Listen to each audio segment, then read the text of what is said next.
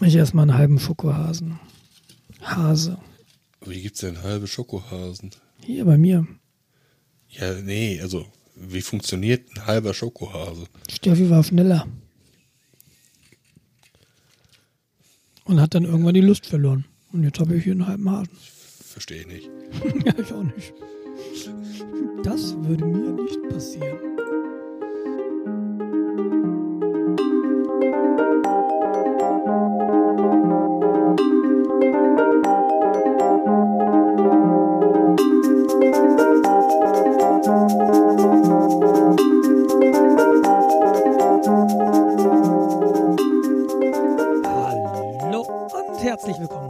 Fange ich an wie, wie, so, wie so meine Let's Plays. Aber herzlich willkommen zum Podcast äh, Retalk mit Jens.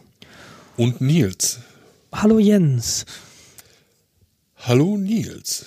Erste Sendung, erste Sendung im, im, im Mai, Mai 2017. Erste Woche. Hallo, mir geht's gut. Ja, das ist. Mir geht's äh, super. Mir geht's wirklich super. Ja.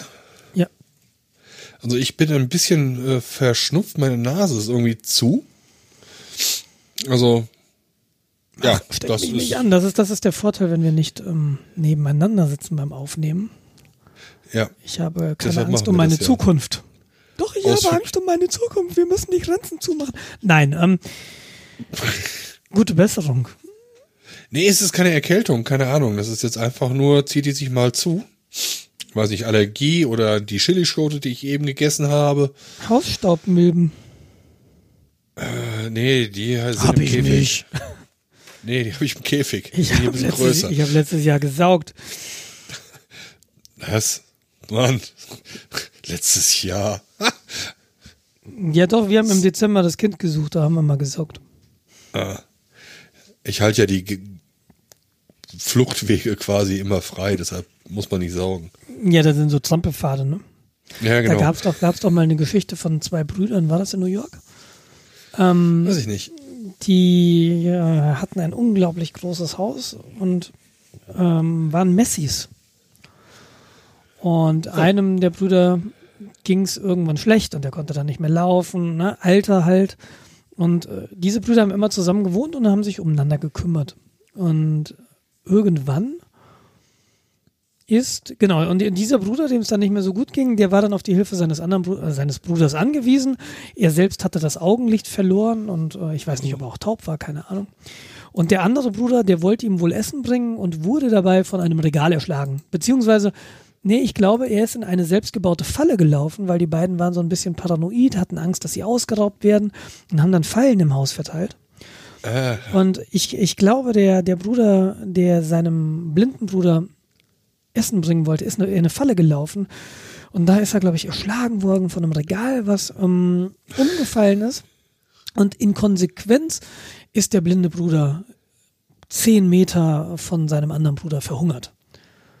Und man hat äh, dann, nachdem die Polizei da eingeritten ist, weil sie mal nachgucken wollte, was los ist, hat man, ich glaube, den unter dem Regal erst gar nicht gefunden, sondern erst den, den verhungerten Bruder. Und erst sehr, sehr viel später hat man dann beim Aufräumen gemerkt, ups, da liegt ja noch einer. Also ich, ich kann da nur, nur von abraten. Saugen, saugen ist cool. ja, Sagt einer, der seit es zwei halt Jahren sein. Fenster putzen will, weil es dringend nötig ist. da gibt's Vorhänge für. Ja, aber das, ähm, wir brauchen keine Vorhänge, ich habe die Fenster seit zwei Jahren nicht geputzt. Aber was wirklich cool ist, wenn du dann die Ja, Fenster dann putzt, siehst du es halt auch nicht. wenn du dann die Fenster putzt, ist es echt hell in der Wohnung. das ist abgefahren. Also dieses Vorher-Nachher ist wirklich komplett abgefahren. Ja, ist jetzt Frühjahr, da kann man das eventuell nochmal machen. So Früher wo? Hier schneit es seit Tagen. Heute Ja, hat es wieder noch? geschneit, heute hat es wieder geschneit, eben hat es geschneit. Morgen soll es ja dann ein bisschen besser werden, aber nächsten Dienstag ist dann wieder 0 Grad wohl angesagt. Also ich weiß, dass ich heute Morgen Eis kratzen musste.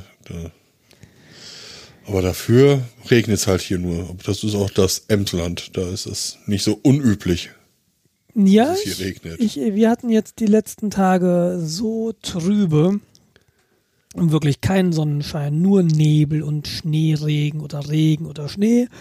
Der dann halt auch nicht liegen bleibt, ähm, aber sehr trist, sehr, sehr trist. Ugh. Ich freue mich sehr auf den Frühling. Oh ja, ich auch. Ja, und sonst so, bis auf deine Nase? Habe ich noch ganz böse Bubu-Auer am Daumen? Du hast Bubu-Auer, hast du draufgelegt oder was? Nein, wir waren am Mittwoch auf, äh, gab es eine Firmenfeier oder ein Team-Event. Und da waren wir bowlen. Und mein Daumenfingernagel hat das nicht so ganz überlebt. Ich habe mir den irgendwie Mein Nagel ist ersten- eingerissen. bis auf das Wurzel, äh, aufs Nagelbett wirklich abgerissen. Du sollst den Finger da rausziehen, bevor du die Kugel Ja, es war mein erstes Mal, dass ich gebowlt habe. wegschiebst. Oh, oh ich habe ich hab auch schon mal gebowlt.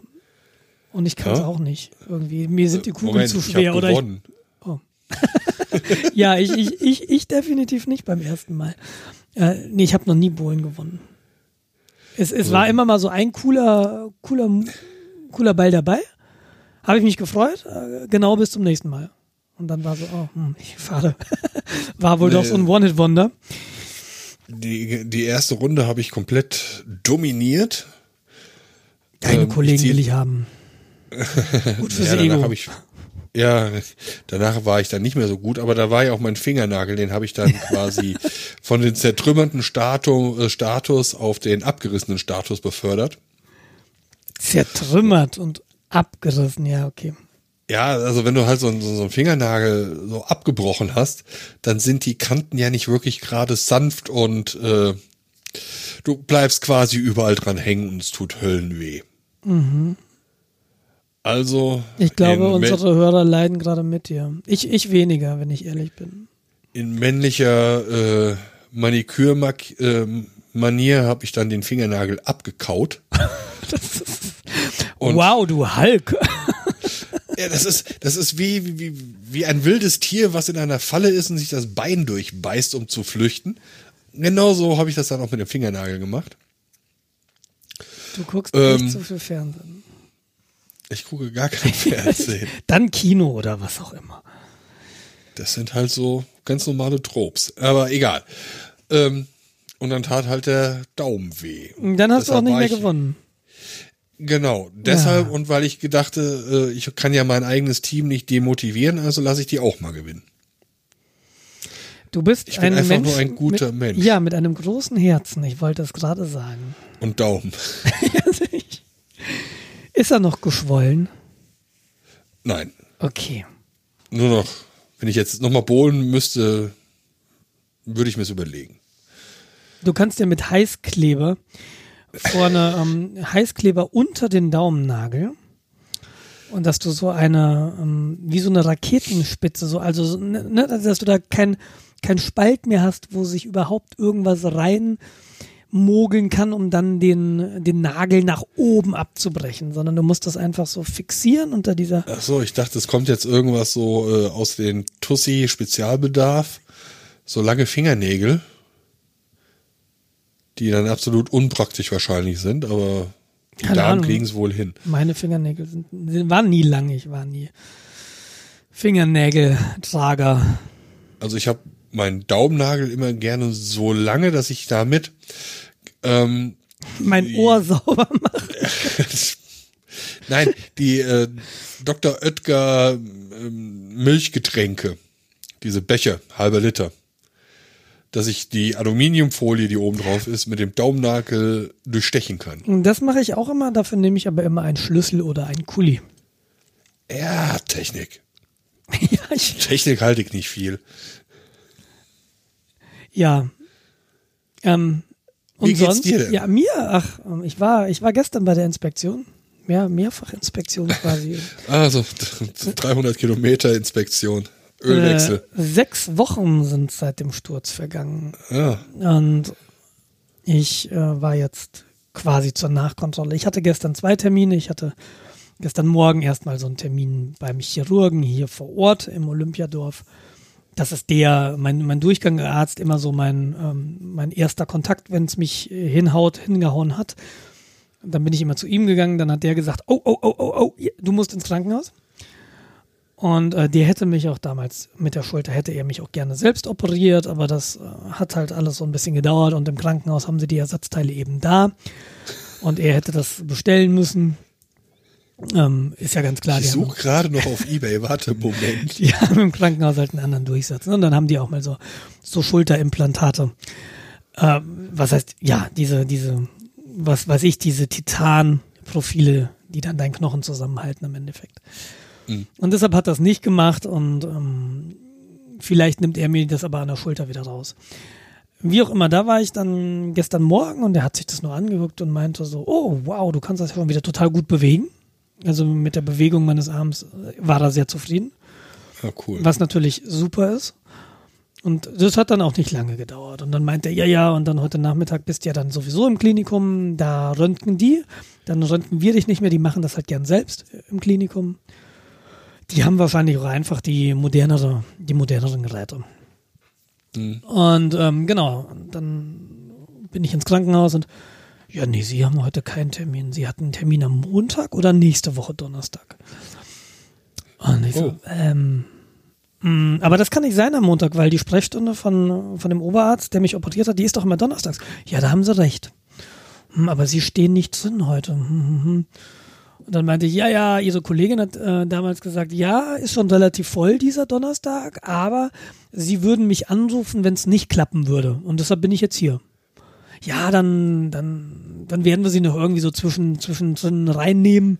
Äh, dauer, stellen Sie sich aber darauf ein, dass es dauert. Ähm, das war der kürzeste Krankenhausbesuch seit langer Zeit, muss ich dazu sagen. Also die, die waren echt gut. Im, Im Röntgen kam ich eigentlich nach 10 Minuten dran und dann habe ich nochmal 20 Minuten auf einen Arzt gewartet. Also das, das, ging dann wirklich relativ schnell. Und der, das ist auch der, der mich operiert hat.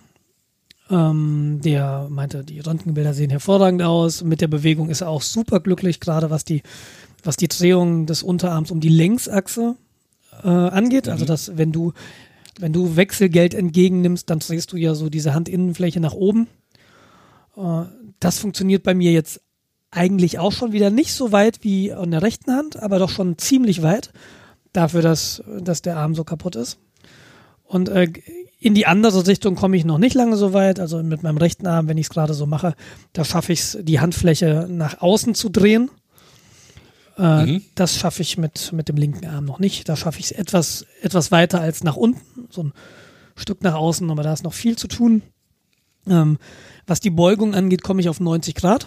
Das heißt rechter Winkel. Ich kann mit dem linken Arm also noch nicht essen. Ich kann auch keine Kontaktlinsen reinmachen. Ich kann mir noch nicht lässig meine Haare nach hinten gelen.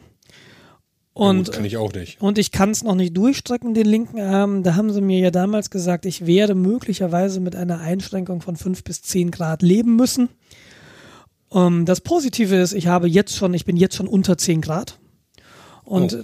der Arzt meinte dann zu mir, na, Sie haben das Potenzial, dass Sie das vielleicht wieder durchstrecken können. Was ich natürlich fantastisch finde. Es ist natürlich äh, ne, Pareto-Prinzip. Du erreichst 80 Prozent des Ergebnisses in 20 Prozent der Zeit. Das heißt, ab jetzt wird, werden die Fortschritte deutlich kleiner werden. Und ähm, ja. bis ich jetzt wirklich dann wieder eine Kontaktlinse reinmachen kann, nicht. Und äh, da sind vielleicht nur noch 15 Grad, die mir da fehlen in der Beugung. Äh, dafür brauche ich bestimmt genauso lange wie für die 90 Grad. Jetzt. Die Frage, die ich jetzt habe, ist, ähm, blockierst, blockiert, oder blockiert das Gelenk oder kommen dann einfach nur Schmerzen? Beides. Also beides. Genau. Okay.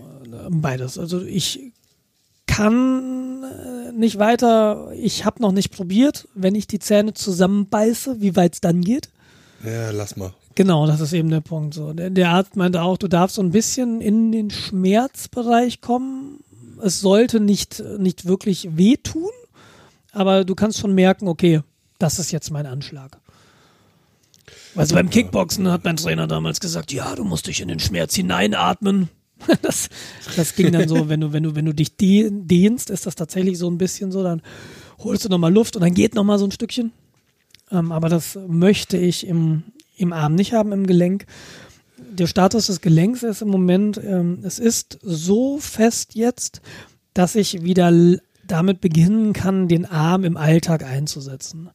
Ich darf damit noch kein Gewicht heben, Ich darf noch keine sportliche Belastung äh, aus dem Gelenk aussetzen, das Gelenk Mhm. einer sportlichen Belastung aussetzen. Also Fahrradfahren, Volleyball, Liegestütz, all das geht nicht. Free Climbing. Aber bis drei Kilo, also Kaffeetasse und so weiter, das geht durchaus schon.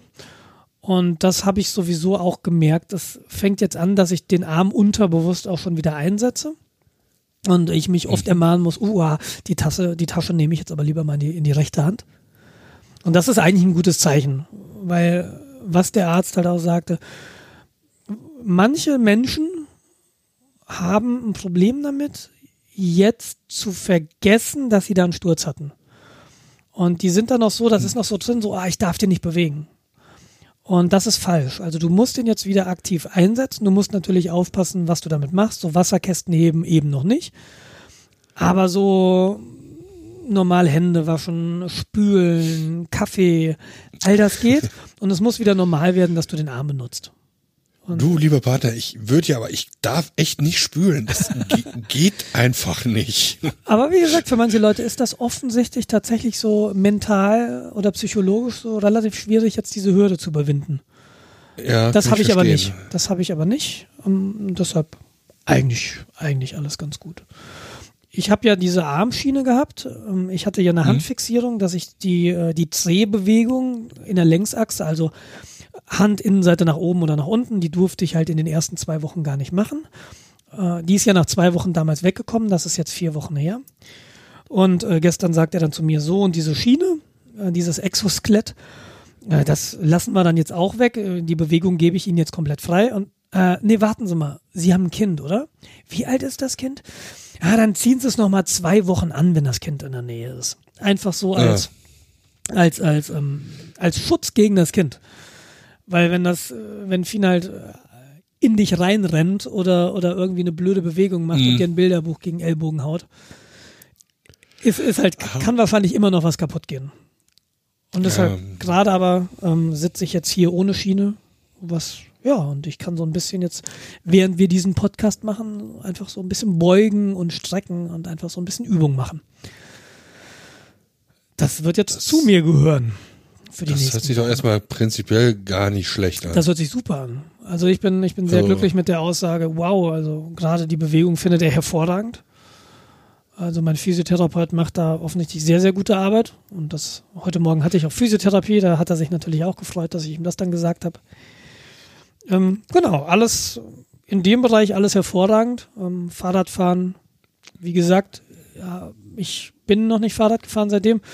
Nicht, auch nicht auf der Rolle. Damit habe ich ja relativ früh angefangen nach der Schulteroperation. Ich glaube, in der ersten Woche nach der Operation saß ich ja schon auf dem Rad und habe dann gemerkt, uha, so Ja, diese genau. ganzen Narkosemittel sind irgendwie noch im Körper, das geht gar nicht gut.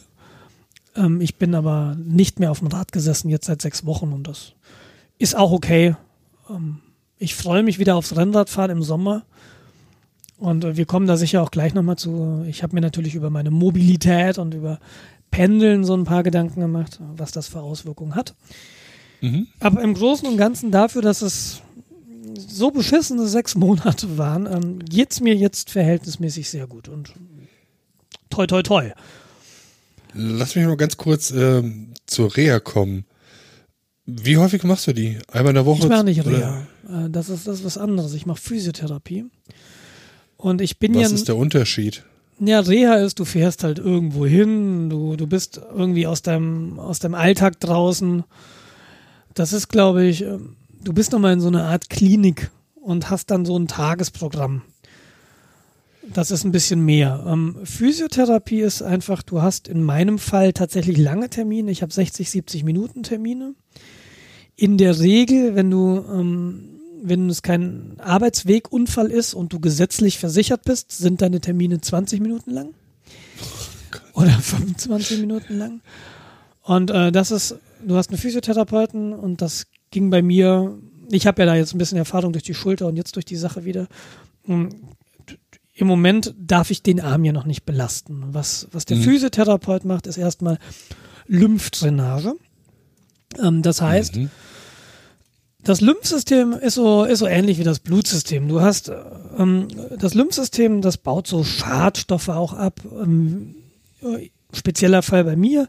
ich habe ähm, diese Operation gehabt und dann hast du ja erstmal nach der Operation ein, zwei, drei Tage, bei mir waren es drei Tage, äh, so, eine, so eine Lymphpumpe im Arm, also mhm. da, dir kommt ein Schlauch aus dem Arm.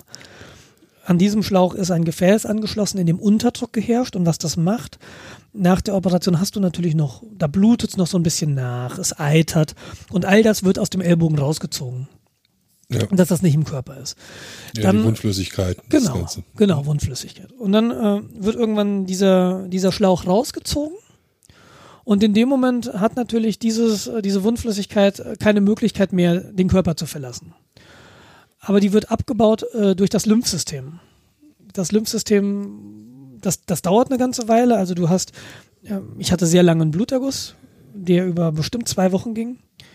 Ja. Ähm, Genau, diese, diese Schwellung und so weiter. Und in diesen ganzen, diesen ganzen Kram, diesen, diese Stoffe, die auch beim Heilungsprozess anfallen, so hat mir das mein Physiotherapeut erzählt, ähm, abzubauen, äh, das ist Sache des Lymph Lymphsystems. Und das Lymphsystem kannst du dadurch unterstützen, indem du es massierst. Und das heißt, du kannst dir das vorstellen, der streicht dir eigentlich über den Arm und zwar von, den, von dem Extremitätenende, also von der Hand hin zur Schulter. Der drückt das quasi, der, der massiert Körper. das so, genau, der massiert das so in die Körpermitte, kannst du dir das vorstellen. Und dadurch wird das Lymphsystem angeregt und dadurch ähm, wird auch wahrscheinlich schon äh, diese, diese Stoffe so ein bisschen wieder weiter transportiert. Und das Lymphsystem, das ist ein bisschen eingeschränkt, wenn du operiert bist. Denn du durchtrennst eben die Haut und in meinem mhm. Fall, meine, meine Wunde oder meine Narbe am Ellbogen ist so 20 Zentimeter lang, Pi mal Daumen. Ähm, und da sind die Lymphbahnen durchtrennt. Also das Lymphsystem sitzt sehr nah oben an der Hautoberfläche. Ähm, und das ist durchtrennt. Und deshalb tut das Lymphsystem sich dann nochmal schwerer, die Sachen auch zu transportieren, weil da eben mhm. sehr viele Kanäle jetzt irgendwie, ja, eben, eben keine Verbindung haben und die nicht funktional sind. Und Sache dieses Lymphsystems, dieser Lymphdrainage, ist es dann auch, das Lymphsystem wieder dahingehend zu bringen, dass die Dinger vielleicht wieder zusammenwachsen. Weiß ich nicht genau, in, wie realistisch das ist oder in welchem Prozentsatz das dann wieder hergestellt wird. Aber du schneidest natürlich äh, funktionierendes Gewebe auf, wenn du operiert wirst. Mhm. Das ist halt immer das Problem.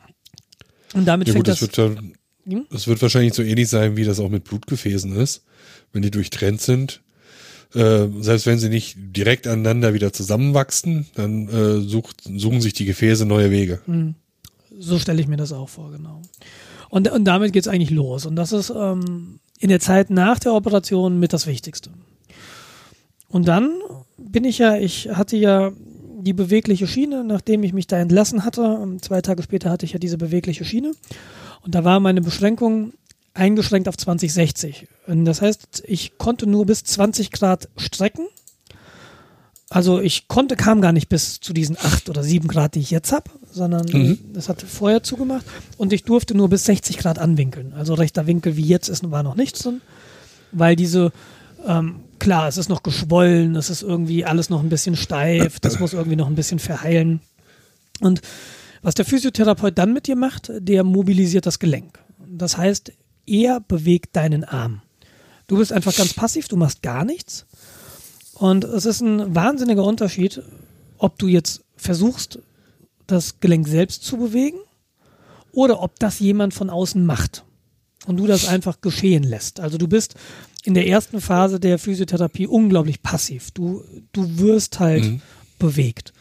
Und das ist dafür da, dass das Gelenk nicht steif wird. Das hatte ich ja, das Problem hatte ich an der Schulter. Ich kann die Schulter, ich komme nicht über Schulterhöhe raus. Ne? Ich kann also meinen linken Oberarm nur 90 Grad anwinkeln.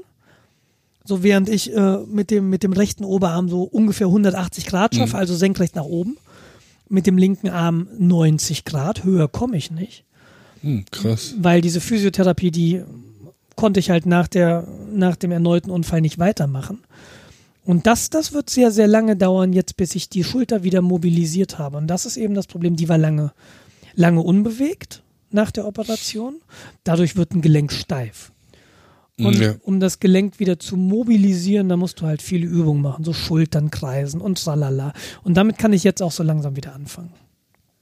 Und das ist jetzt äh, die Hauptaufgabe der nächsten Phase der Physiotherapie. Jetzt geht es eben darum, erstmal die Beweglichkeit wiederherzustellen.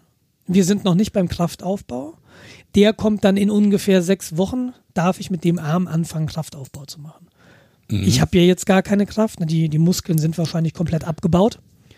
Also, wenn du mich jetzt in Liegestütz bringst, falle ich dir wahrscheinlich, klappt wahrscheinlich einfach der Arm ein. Abgesehen davon, dass ich das mit dem Gelenk noch nicht darf weil ich einfach keine Muskeln mehr habe. Und die wieder aufzubauen, das, das wird ah, auch monatelang dauern, bis, bis das wieder. Ja, bis du wieder auf den alten Stand bist, ja. ja. Aber bist du auf ein, die 80 Prozent, wie ja. wir das eben schon hatten, bist du relativ schnell wieder. Ja, das, das wird auch jetzt dadurch, dass ich den Arm wieder im Alltagsgebrauch einsetzen kann und allein dadurch den Arm wieder viel mehr bewege dafür brauche ich ja Muskeln. Und deshalb, da wird es jetzt auch ein bisschen vorangehen, klar. Und ehrlich gesagt, wenn du mich jetzt so fragst, ich merke halt irgendwie auch noch keinen Unterschied, dass mir da Muskeln fehlen. Also ist eh mein schwacher Arm, der linke. So schnell degeneriert auch ein Muskel nicht. Weil ja, das da musst bisschen, du aufpassen. Wie du ihn das geht schon relativ zügig. Ja, aber du bewegst ja deinen Arm trotzdem. Das heißt, äh, es gibt Leute, die ihr Leben lang keine Gewichte heben oder schwere Sachen tragen. Klar. Die können, die kriegen notfalls auch noch eine Liegestütze hin. Absolut. Nee, also. nee, das glaube ich nicht. Das glaube ich tatsächlich nicht. Ich, ich glaube, es gibt einige Leute, die keine Liegestütze können. Ähm, ja, ja, und gut, ich muss gestehen, ich, ich, ich habe mich da vorher auch schwer getan. Also ich bin halt, was den Oberkörper antritt, auch nicht trainiert. Ich bin ja immer nur extrem viel Rad gefahren, also meine Beine sind unglaublich trainiert im Vergleich zu meinem Oberkörper.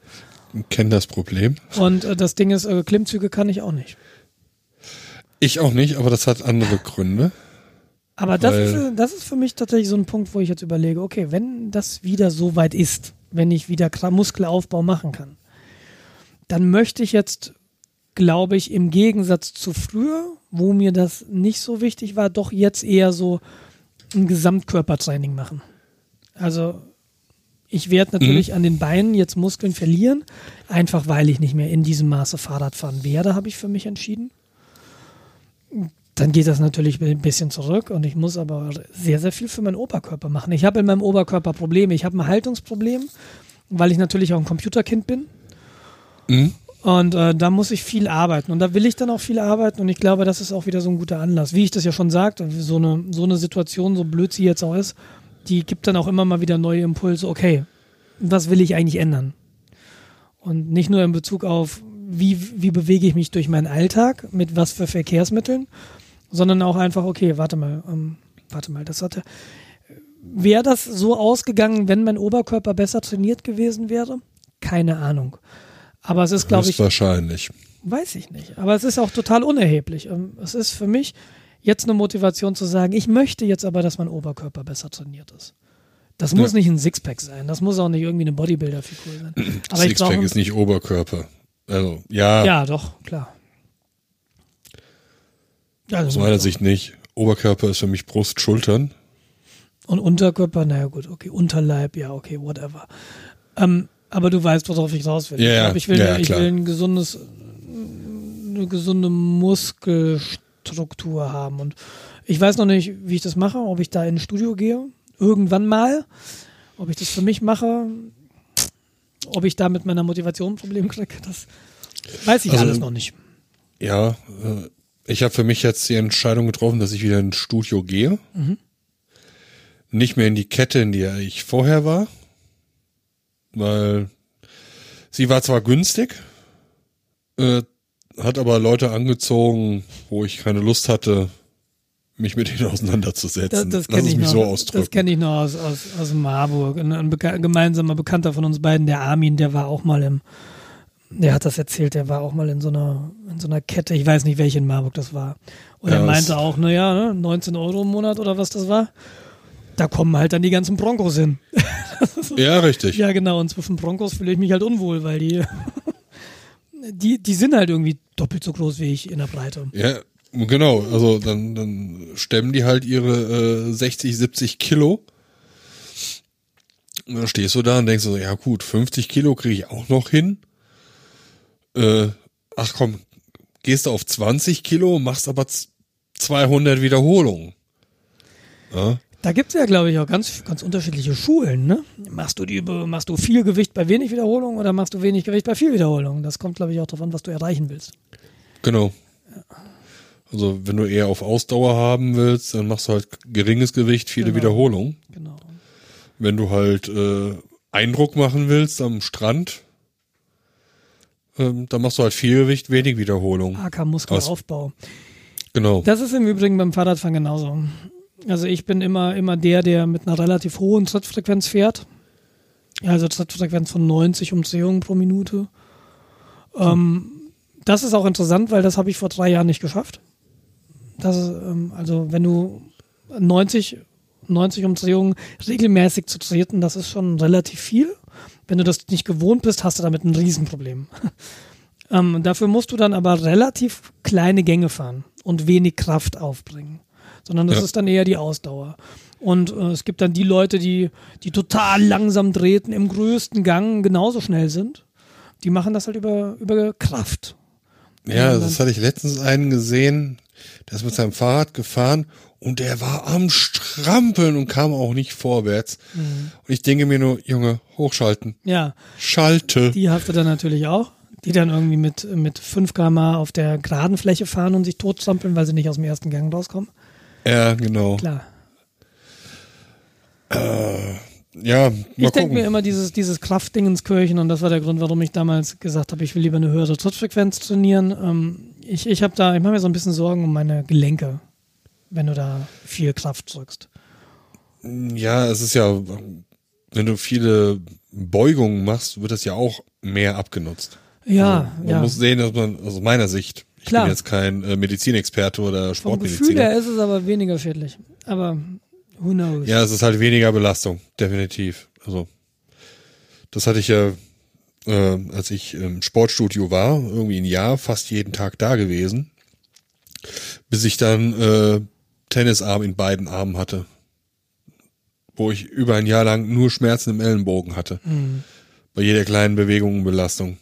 Ja, da habe ich es einfach übertrieben und äh, Und ich weiß nicht, wie das mit dieser Kette war. Ich habe, ich war damals, ich war auch mal im Fitnessstudio, ein Jahr lang ungefähr. Das war in Marburg. Das war ein kleines Studio. Das war keine Mhm. Kette. Es war halt auch deutlich teurer. Aber ich hatte die Gewissheit, da laufen halt Trainer durch und gucken, ob du das richtig machst.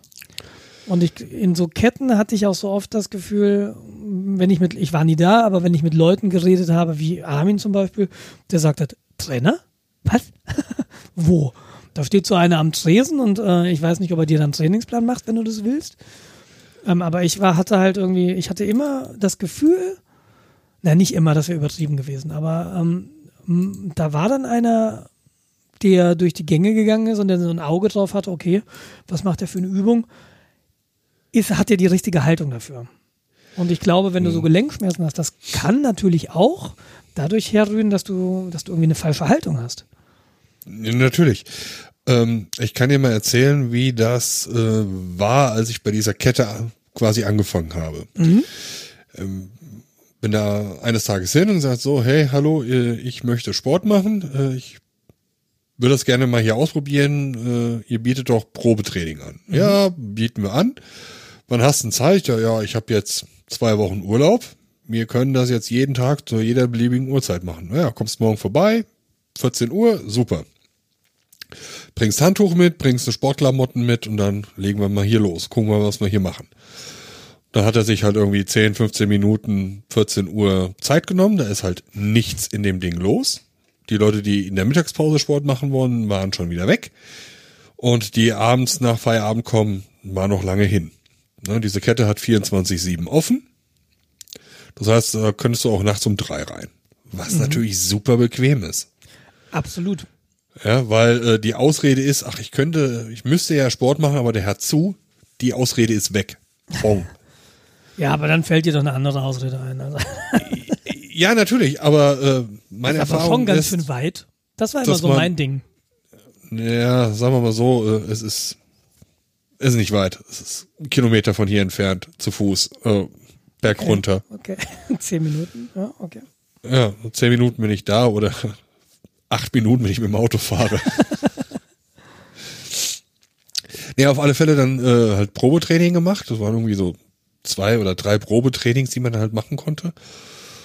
Und ähm, den konntest du auch jederzeit fragen, wenn er nicht gerade mit jemand anderem beschäftigt war. Mhm. So, jetzt ist aber das Sportstudio groß. Da passen bequem 100 Leute rein. Und das ist dann einer oder maximal zwei, die da rumhanseln. Also hattest du quasi am Anfang vergessen. des Probetrainings deinen, äh, deinen Ansprechpartner, aber währenddessen eben war er mit anderen Ja. zugange. Genau. Die Mhm. haben da Computerterminals, dann äh, stell dir dein individuelles Sport-Fitness-Programm zusammen und wenn du jetzt noch dieses Getränk dazu kaufst, wird das alles noch viel Oh, das erinnert mich an diese McDonalds Self-Service-Dinger. Ja, so in der Richtung. Ja, also ähm, da wird halt die menschliche Komponente weg rationalisiert. Verständlich, du zahlst auch nur 20 Euro für das Ding und Ja. damit bezahlst du äh, wahrscheinlich noch nicht mal mit einem Cent den Typen oder die, die, die Dame. Ja. Ähm, kein Wunder. Ja. ja, absolut. Und du hast ja, Andere ja Sportstudios, die ich mir so angeguckt habe, da bist du halt mal 50, 60 Euro. Genau, ich habe ich hab in der Größenordnung auch gezahlt, genau. So, und dann sind die viel, viel kleiner, haben vielleicht nicht die neuesten, geilsten Geräte, aber der Doktor bla bla bla, dem das Fitnessstudio gehört, ist den halben Tag da und wenn der sieht, dass du äh, da Unsinn machst, dann sagt er dir, Ja. ey, du machst da Unsinn, mach das mal so, Ich glaube weil, auch, äh, ich glaube auch da gibt es eine Diskrepanz zwischen der Erwartungshaltung seitens des Kunden, weil deshalb bin ich da auch hingegangen, weil ich dachte, ja, ich, ich will das so haben. Du kannst nämlich auch mit, wenn du da irgendwie Gewicht drauf gibst, kannst auch viel kaputt machen, wenn du es falsch machst. Ja. Aber ich, ich glaube nicht notwendigerweise, nur weil ein Fitnessstudio 60 Euro kostet, ist es gut. Ne? Nein. Es gibt dann natürlich auch die, die sich dann halt, denen es egal ist oder warum auch immer. Ich, ich glaube, wenn man wirklich ernsthaft überlegt, so in so ein Fitnessstudio zu gehen, dann sollte man einfach mal ein paar ausprobieren. Wie du sagst. Probetraining bieten die alle an, weil diese Verträge sind halt teilweise wirklich teuer. Kannst du dir überlegen. Ähm, Und, und guckt euch die Laufzeiten an. Ja, Also das Studio, in dem ich war, Laufzeit ein Jahr, Kündigung drei Monate vorher. das ist ja wie eine Bahnkarte. Ja, richtig. Du kommst da nicht raus.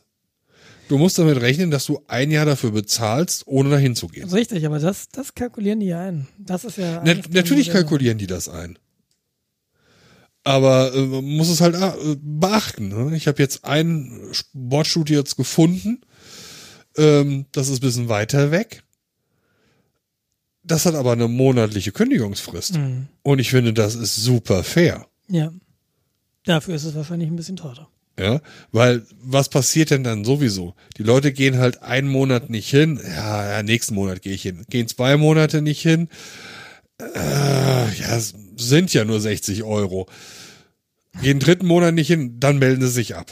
Ja, ja kann Ja, sein. man meldet sich ja nicht sofort ab und wieder an, so, weil man nur einen Monat lang nicht Sport macht. Man war halt mal erkältet, ist aus dem Training raus, dann ist kalt und äh, blöd und ja, zack, sind zwei Monate weg. Ich weiß noch, dass ich die Zugangskarte für mein Fitness, für das Fitnessstudio, ähm, ich glaube am 1.1., ich weiß nicht mehr welchem Jahr, aber am 1.1. habe ich es durch den Aktenvernichter gejagt und ich habe es gefilmt, so quasi als guter Vorsatz, so einfach einmal kontra.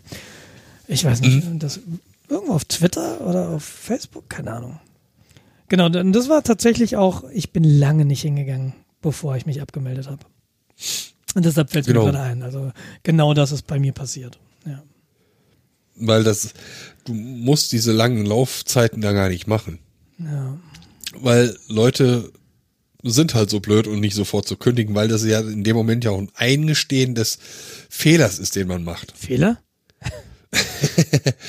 Oder der, der, ja doch, nee, Fehler ist, Wie gesagt, äh, Schwäche. Äh, Wie gesagt, ich, Sch- Schwäche, ich, genau. ich, ich weiß, ich weiß noch nicht, ob ich in ein Fitnessstudio gehen werde. Aber das sind lauter so, so Ideen, so, äh, vielleicht schaffe ich es ja auch ohne und was kann ich überhaupt machen? Ich meine, ich will ja kein Bronco werden, sondern ich will einfach irgendwie eine gesamte, eine gesunde Gesamtphysis haben.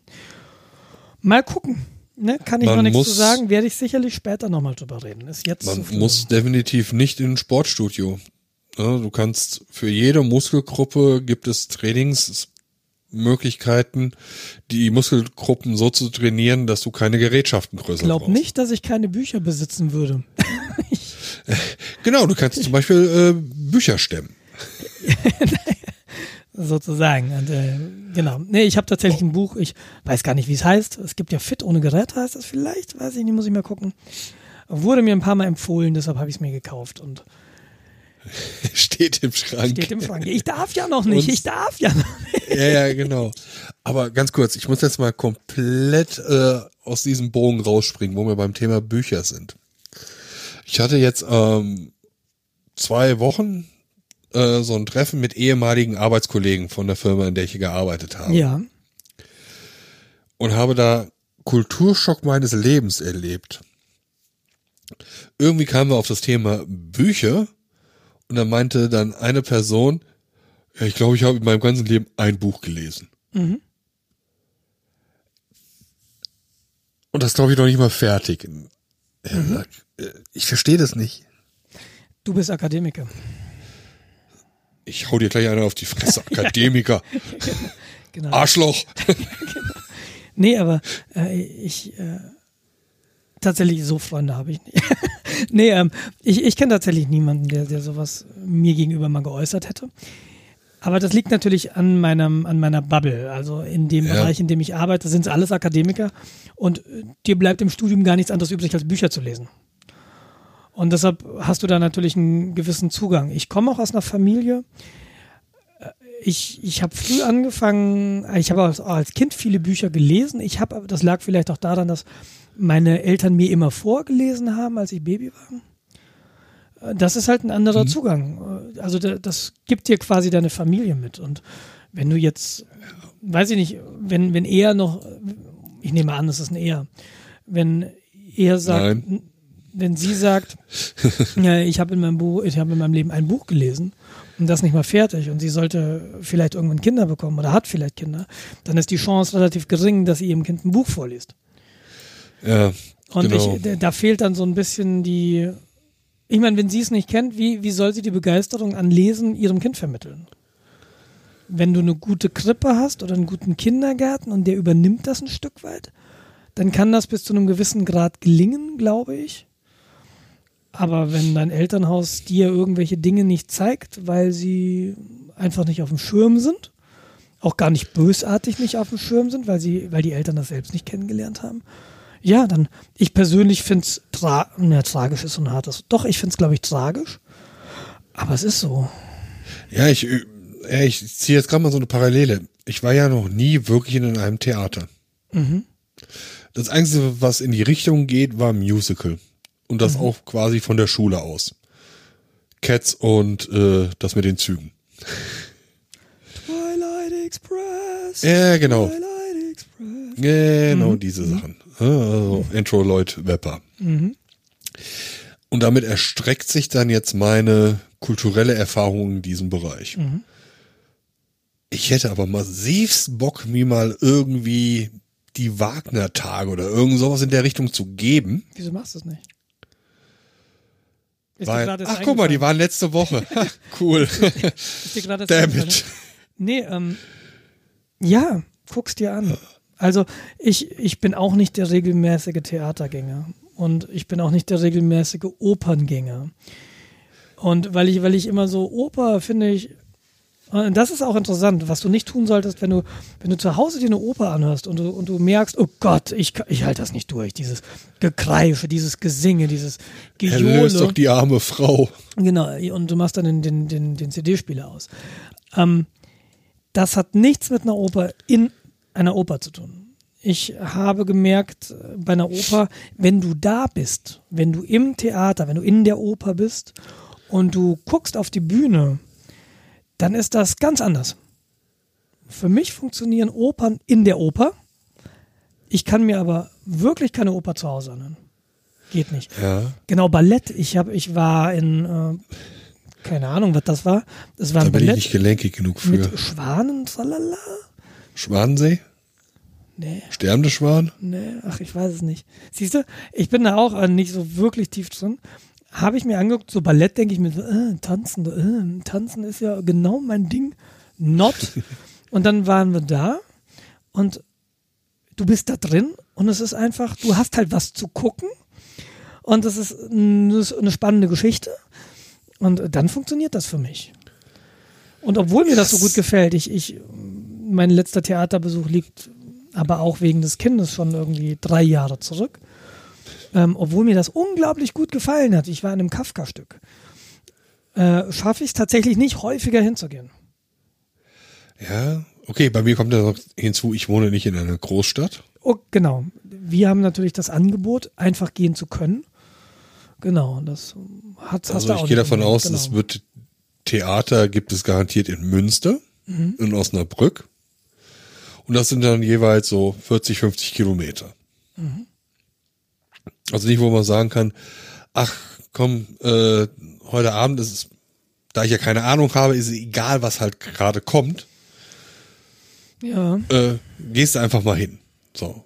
Selbst wenn das der Fall wäre, ja, was zur Hölle ziehe ich denn an? Ähm, Meine Heavy Metal Kutte, ist die gut genug? Muss ich jetzt mir einen Sakko leihen? Nee. Also ähm, selbst in München ist ähm, ich, ich, ich war in München relativ häufig auf klassischen Konzerten zum Beispiel. Ähm, und du, du, es ist nicht so, dass du da im Anzug hingehst.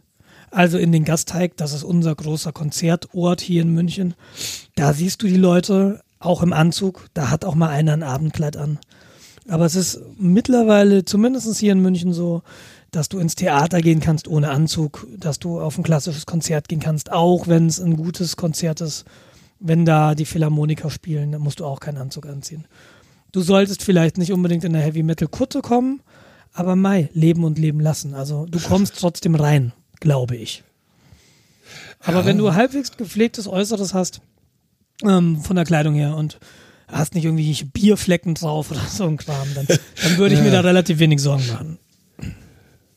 Äh, aber Experiment. Also im Sinne, nicht im Sinne äh, mit möglichst schräger Klamotte dahin zu gehen, sondern einfach hinzugehen. Kommst, so da, mit, kommst du nochmal rum?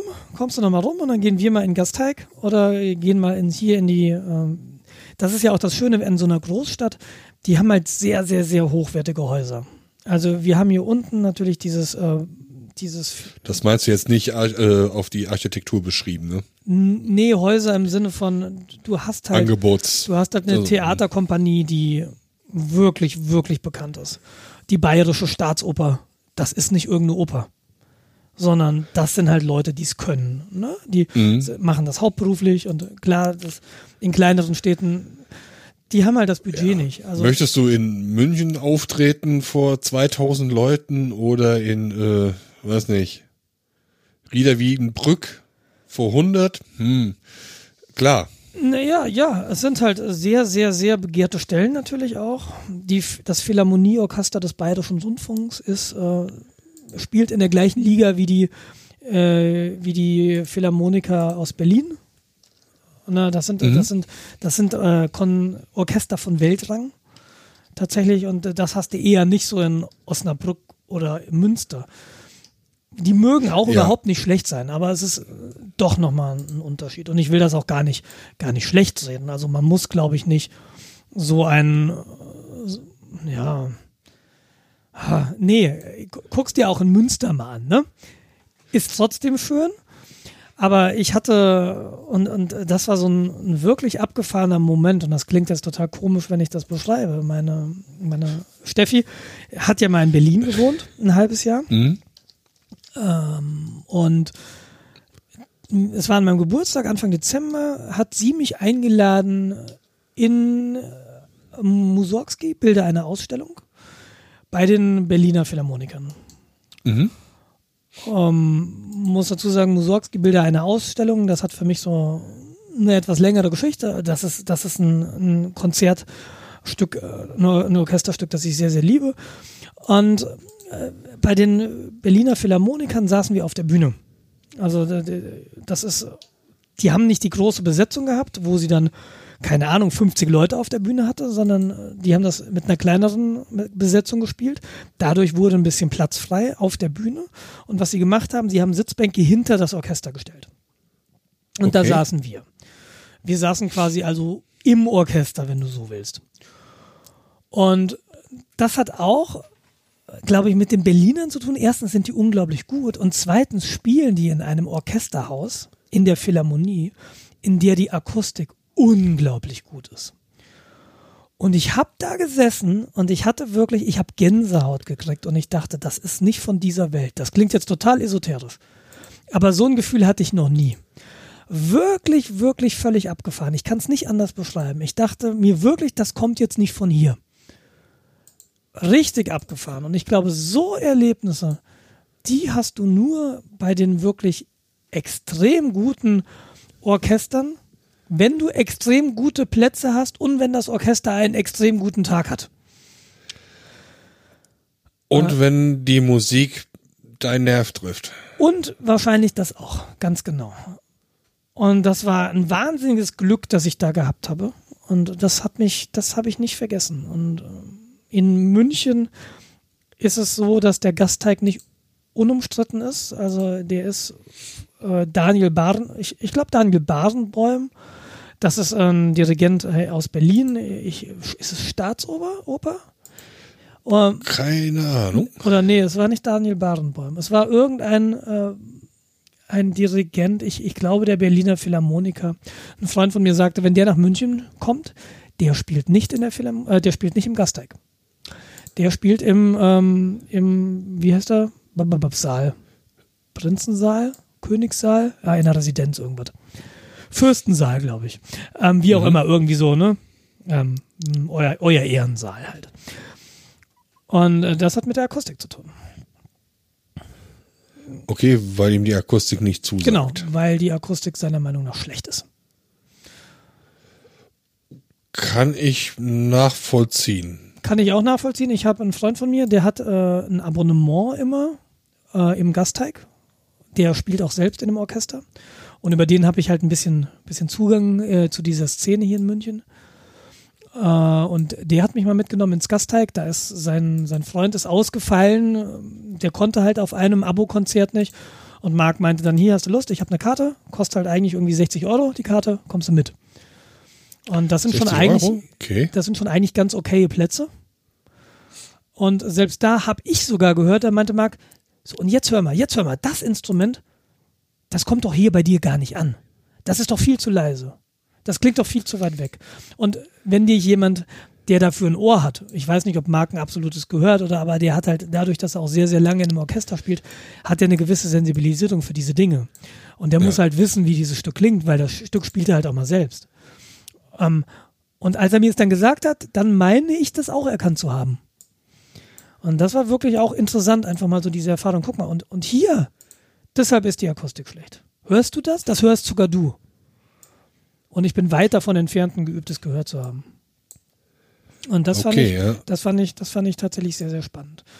Und die Diskussion im Gasteig, es geht gerade darum, ob er renoviert werden soll, ob er abgerissen werden soll, ob was Neues gebaut werden soll. Und ähm, da gibt es eben diese zwei Fronten, die sagen, naja, wir renovieren und äh, der andere, nee, mach den platt, der, der taugt sowieso nicht. Aber wie gesagt, das sind, das sind so Sachen, keine Ahnung. Ich, ich glaube, um ein Gefühl zu kriegen, geh halt einfach mal hin. Geh mal in ein klassisches Konzert, geh mal in ein Theaterstück.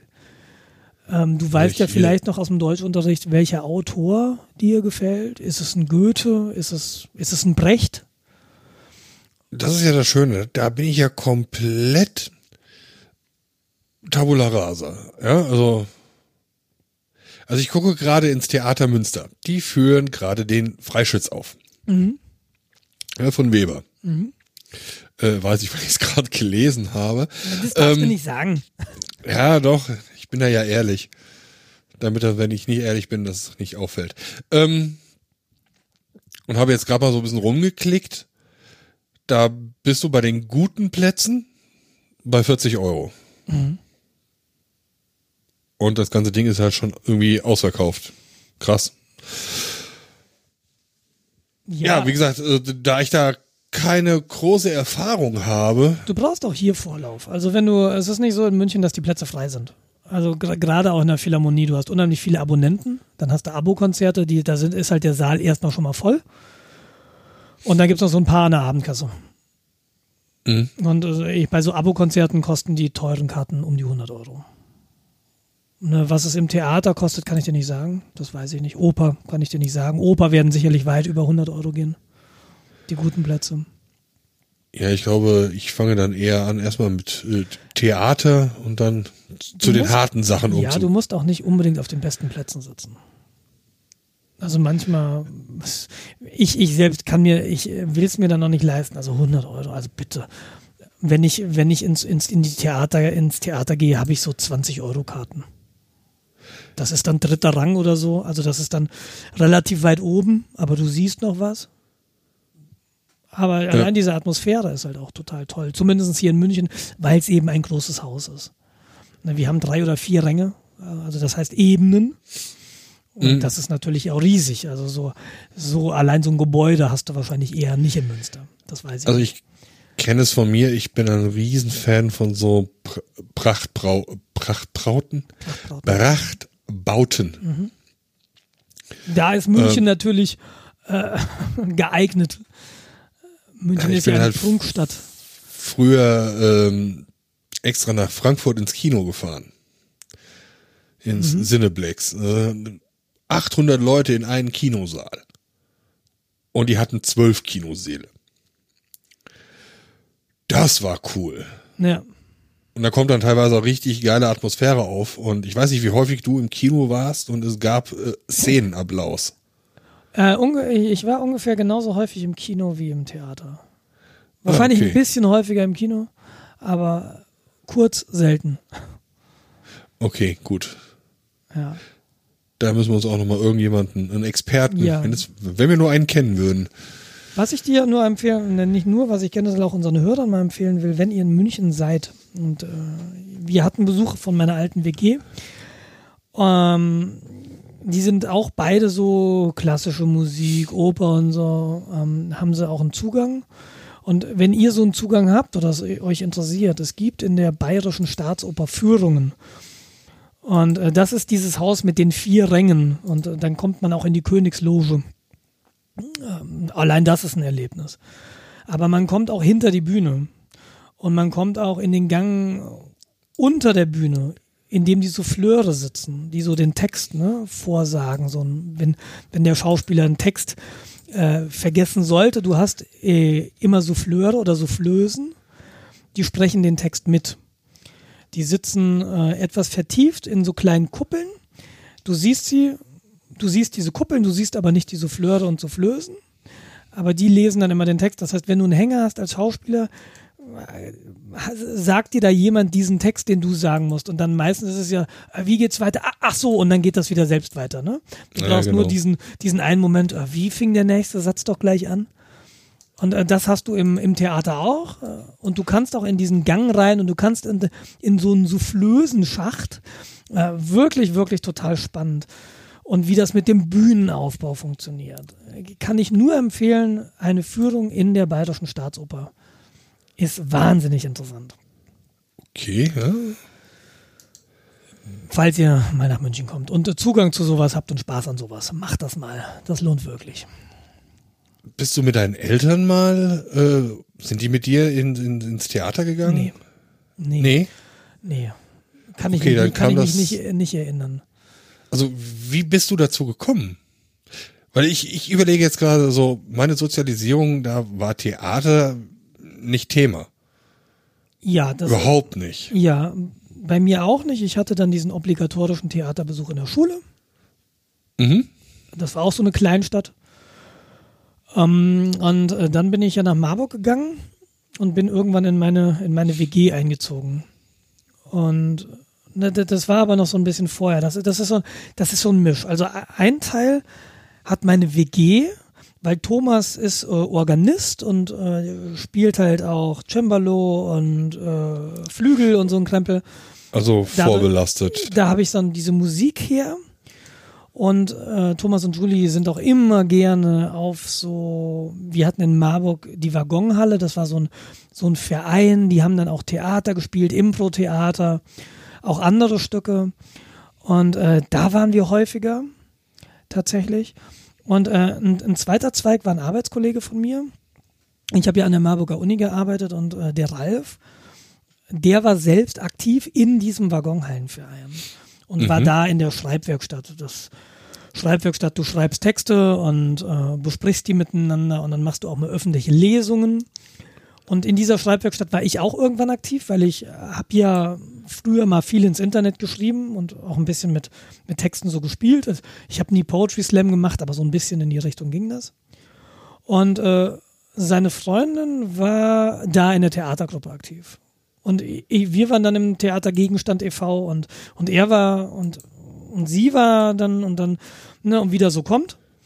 Und tatsächlich, äh, Fun Fact, ich, äh, Ralf meinte zu mir, du, Antje spielt heute Abend in der Waggonhalle das und das Stück, ähm, komm doch mit. Und dann meinte ich, ja, cool, klar, mache ich, komme ich mit. Und dann waren wir da in, in, im Theater Gegenstand und, und Antje spielte und das war ein Stück mit zwei Hauptpersonen, also zwei Hauptrollen quasi. Und ähm, nach dem Stück haben wir uns dann natürlich an den Künstlertisch gesetzt, weil Ralf war ja mit Antje zusammen und ich war mit Ralf da. Und dann sitzt man so da und die zweite Rolle in diesem Theaterstück, die hat Steffi gespielt. Und das war meine erste Begegnung mit Steffi. Da haben wir uns kennengelernt. Okay. Genau. Und das war eine sehr komische Rolle, Steffi, Steffi sagt immer, so war das gar nicht. Und äh, ich erzähle die Geschichte immer ganz anders. Also ihre Version ist möglicherweise ein bisschen anders, aber meine stimmt. Äh, äh, sie hat irgendwie einen ganz komischen Entenanhänger. Ich weiß nicht, warum ich mich an den erinnere, aber im Stück hatte die Person, die sie spielte, einen Entenanhänger. Und das hat mich fertig gemacht. Ich fand das furchtbar. Und äh, wir, wir saßen dann an diesem Tisch und sind dann irgendwann auseinandergegangen. Und Sie wohnte auch nicht in der Oberstadt äh, in Marburg. Wie gesagt, Marburg hat eine Ober- und eine Unterstadt. Ich habe damals in der Oberstadt gewohnt und in der Oberstadt ist auch da, wo die Fußgängerzone ist, da, wo, wo du halt hingehst, wenn du ausgehst, eher so. Und da habe ich mhm. Steffi irgendwann zufälligerweise beim Bäcker getroffen. Sie war drin im Bäcker, ich habe mir am Außen, äh, also der Bäcker hatte drin so einen Verkaufsraum und außen so ein Fenster, das man aufmachen konnte und dann zur Straße hin auch verkaufen konnte. Kennst du vielleicht. Ja, und klar. ich stand draußen und sie stand drin und ich sah sie so und ich meinte noch so, sag mal, wie viel von deiner Rolle steckt eigentlich in dir? Und dann, ich habe wahrgenommen, dass sie sagte, find's doch heraus. Sie bestreitet, dass sie das so gesagt hat. Aber letztlich war so das der, war das so, ne, schaffst du eh nicht. also so, das hat das mit mir gemacht. Ja, und seitdem äh, habe ich sie dann, ich will nicht sagen gestalkt, aber ich habe dann eher so, seitdem waren wir so, mehr oder weniger, da habe ich mir so gedacht, okay, finde ich raus.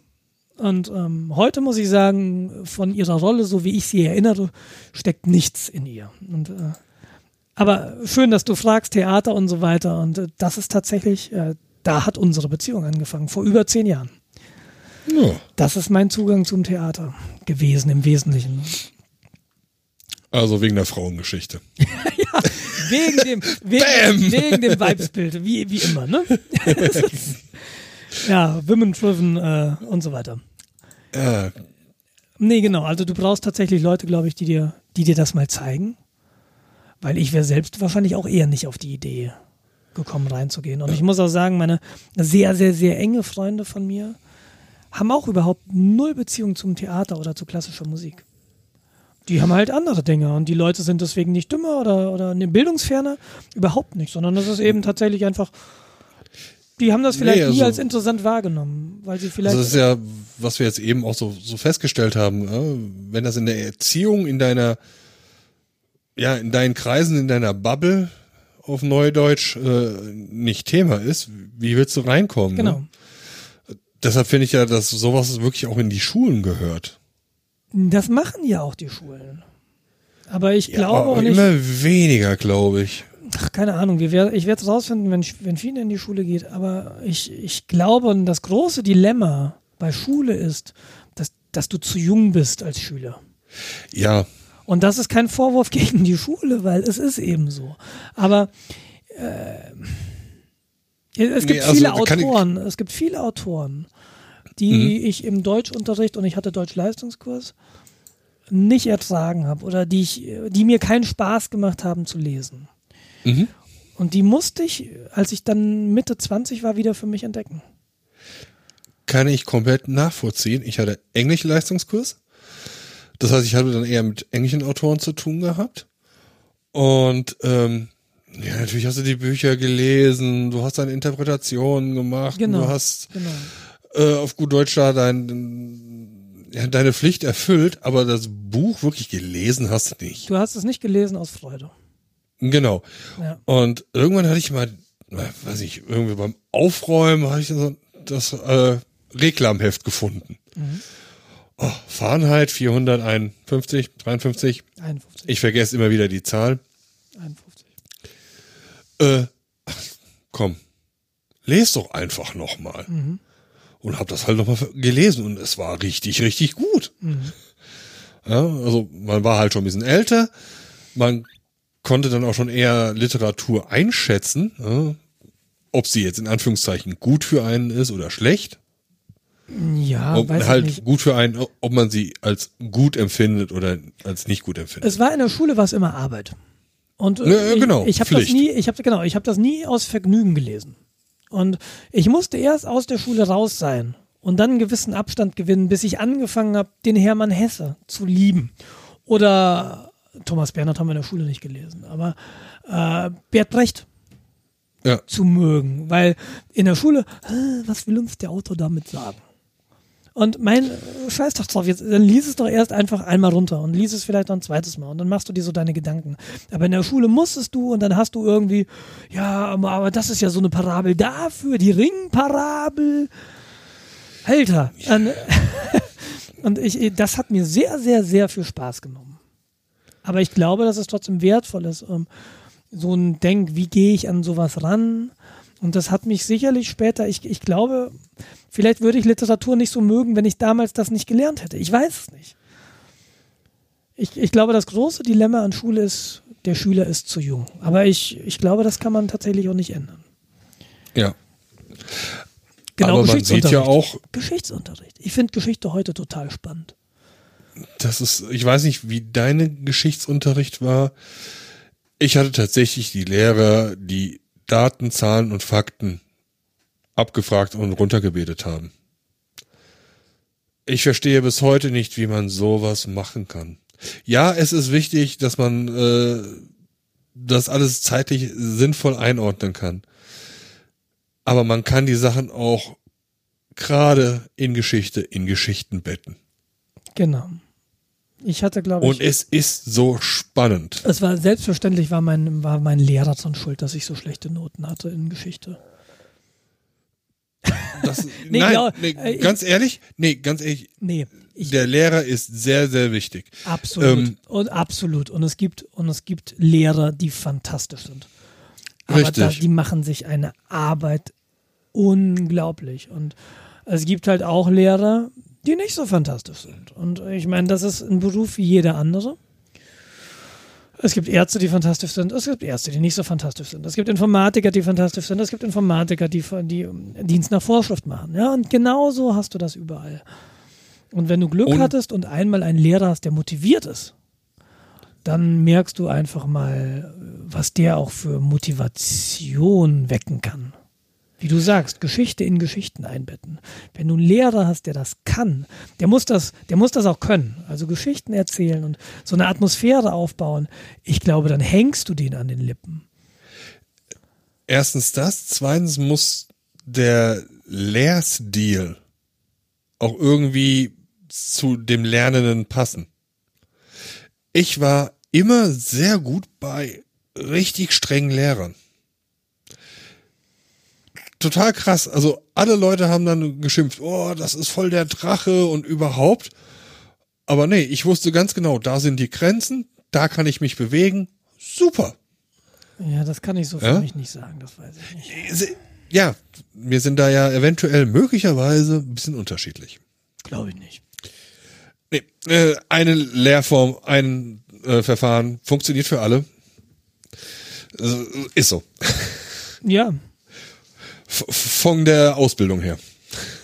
ja, absolut, ne? Also Einheits. Wir sind, ihr seid alle Individuen. Ja, wir sind alle Individuen. Ja, genau. ja. Nee, ähm, ja, also die Schule, Schule ist wichtig und aber ich glaube dann auch im, im Nachhinein, wenn du äh, ja, wie gesagt, Sozialisierung bei mir, also zumindest im Kindesalter, da hatte Theater, hat Theater auch keine große Rolle gespielt. Ähm, das kam dann erst später. Und es ist nie zu spät, sich irgendwas anzugucken. Und deshalb, ich, ich, ich äh, empfehle dir einfach nur, mach's halt mal. Und, und wenn das Ergebnis sein sollte, so, puh, also ich habe mich an diesem Ort nicht wohlgefühlt oder weiß ich nicht, es, kann, es liegt natürlich auch viel am Stück und es liegt auch viel an der Inszenierung, auch klar. Deshalb solltest du vielleicht ein Stück wählen, wenn du das überhaupt weißt, äh, was für dich funktioniert. Aber manchmal weiß halt man so das halt auch machen. nicht und dann muss man einfach gucken, was kommt. Ri- Richtig. Also ich würde das halt erstmal so machen, wie man das macht, wenn man in Urlaub fährt, an, wo man noch nie war. Dann geht man dahin, wo jeder Tourist hingeht. Ja, genau. Und das nimmt man dann als Baseline und geht von da aus weiter. Genau.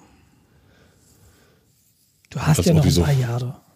Äh, hoffe ich. Ja, na klar. Muss. Na, aber hallo. Kredit abbezahlen. Ich bin heute Ach auch, ja, ja, wird ich, alles besser. ja, ich, äh, ich wollte mal ein anderes Thema machen. Ich bin heute Auto gefahren. Ah, ja, Ich bin smart cool. gefahren. Ich. Und ich, ähm, ich bin ja Jetzt verstehe ich, was das in unserem Sendeplan bedeutet. Ich wundere mich die ganze Zeit. Ich habe hab auch gerade überlegt, da steht äh, Smart Use Case heute. Und ich dachte, Smart Use Case, what? Smart ist das Auto, genau. Und ähm, ich äh, bin ja Anfang des Jahres einen Monat lang mit Drive Now unterwegs gewesen, ne? BMW 1er, BMW i3, Mini, alles schön. Aber ähm, äh, warum bin ich heute Smart gefahren? Ich bin am Wochenende, äh, bin ich auf einer Kommunion, sind wir auf einer Kommunion eingeladen in Stuttgart. Und nach zwei Jahren ungefähr war es dann mal Zeit, dass ich die Hemden mal wieder bügel. Und ähm, ihr, ihr habt das ja so ein mit- bisschen mitbekommen. Ich habe ins in den Chat geschrieben, so, so Hemden sind in der Waschmaschine. Nachher muss ich bügeln. Und ich habe es ungefähr ein Ärmel lang durchgehalten. Und dann habe ich mir gesagt, so, ne, ich bringe das in eine Reinigung. Das wird heute nichts mehr. Äh, du hattest ja schon gesagt, wieso dafür gibt's Reinigung? Und so war ich auch früher, als wir noch in der Maxvorstadt gewohnt haben, auch drauf. Ich habe die Hemden natürlich sofort in eine Reinigung gebracht. Der Luxus damals war, die Reinigung war schräg gegenüber. Mhm. Hier ist der Luxus nicht vorhanden. Ich muss, wenn ich zu Fuß zur Reinigung gehe, bin ich ungelogen 45 Minuten unterwegs. Ihr habt im Olympiadorf nicht eine. Nein. Oh, das ist natürlich krass. Das ist scheiße. Also Durchgangsarzt, aber keine. Ja. Also ich bin auch in letzter Zeit häufiger beim Chirurgen als in der Reinigung, muss ich gestehen. Von daher, von daher passt das. Aber ähm, ich hatte jetzt eben den Fall, ich hatte da neun Hemden und eine Hose und die mussten halt mal gereinigt werden. Und zurzeit haben wir noch Helgas Auto da und ich habe das, ich habe die Hemden vorgestern dahin gefahren und habe schon gemerkt, alter Falter, das ist einfach komplett überfüllt dort, also autotechnisch. Da ist eine Schule. Heute war ich um 15 Oh Uhr da, du kannst dir vorstellen, 15 Uhr, Schule, Kindergarten aus, alles zugeparkt. Und ähm, es hat heute noch dazu geregnet und geschneit und zwar durchgängig.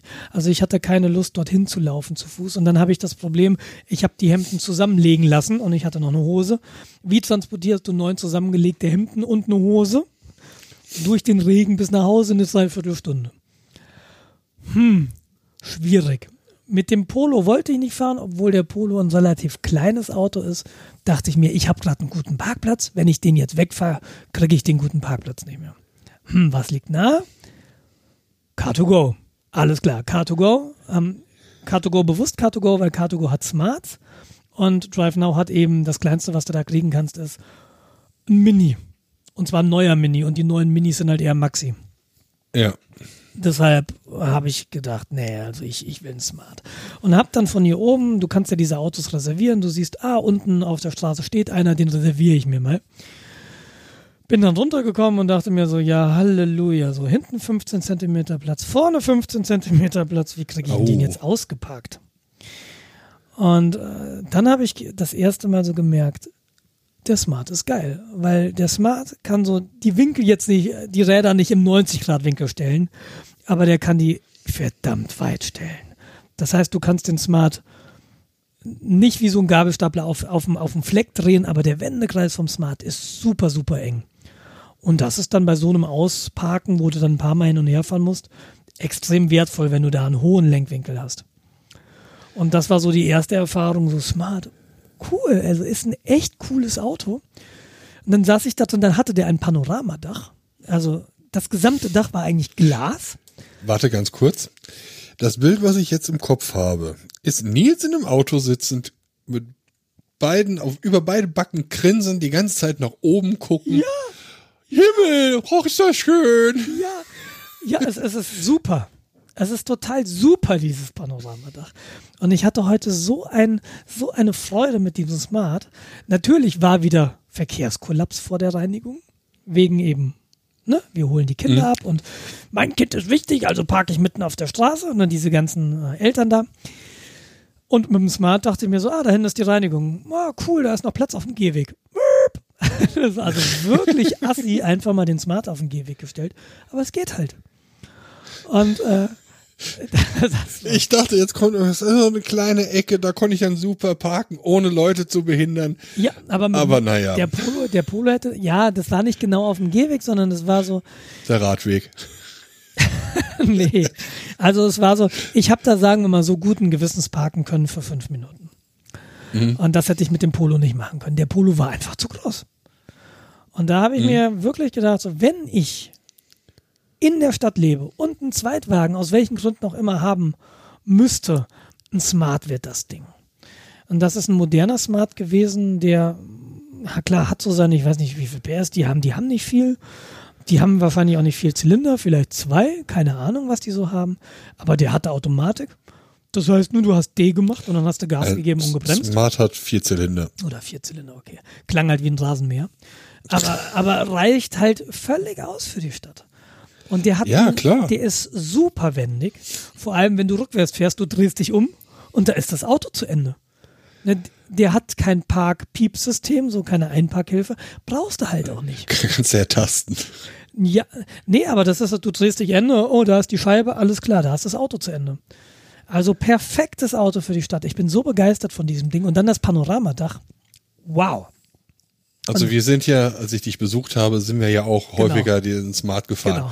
Und wir beide können sagen, in dem Auto ist richtig viel Platz. Für zwei. Also für zwei Personen ohne weiteres. genau. Und es ist nahezu egal, wie groß die Personen gebaut sind. Ich finde es ein Top-Auto.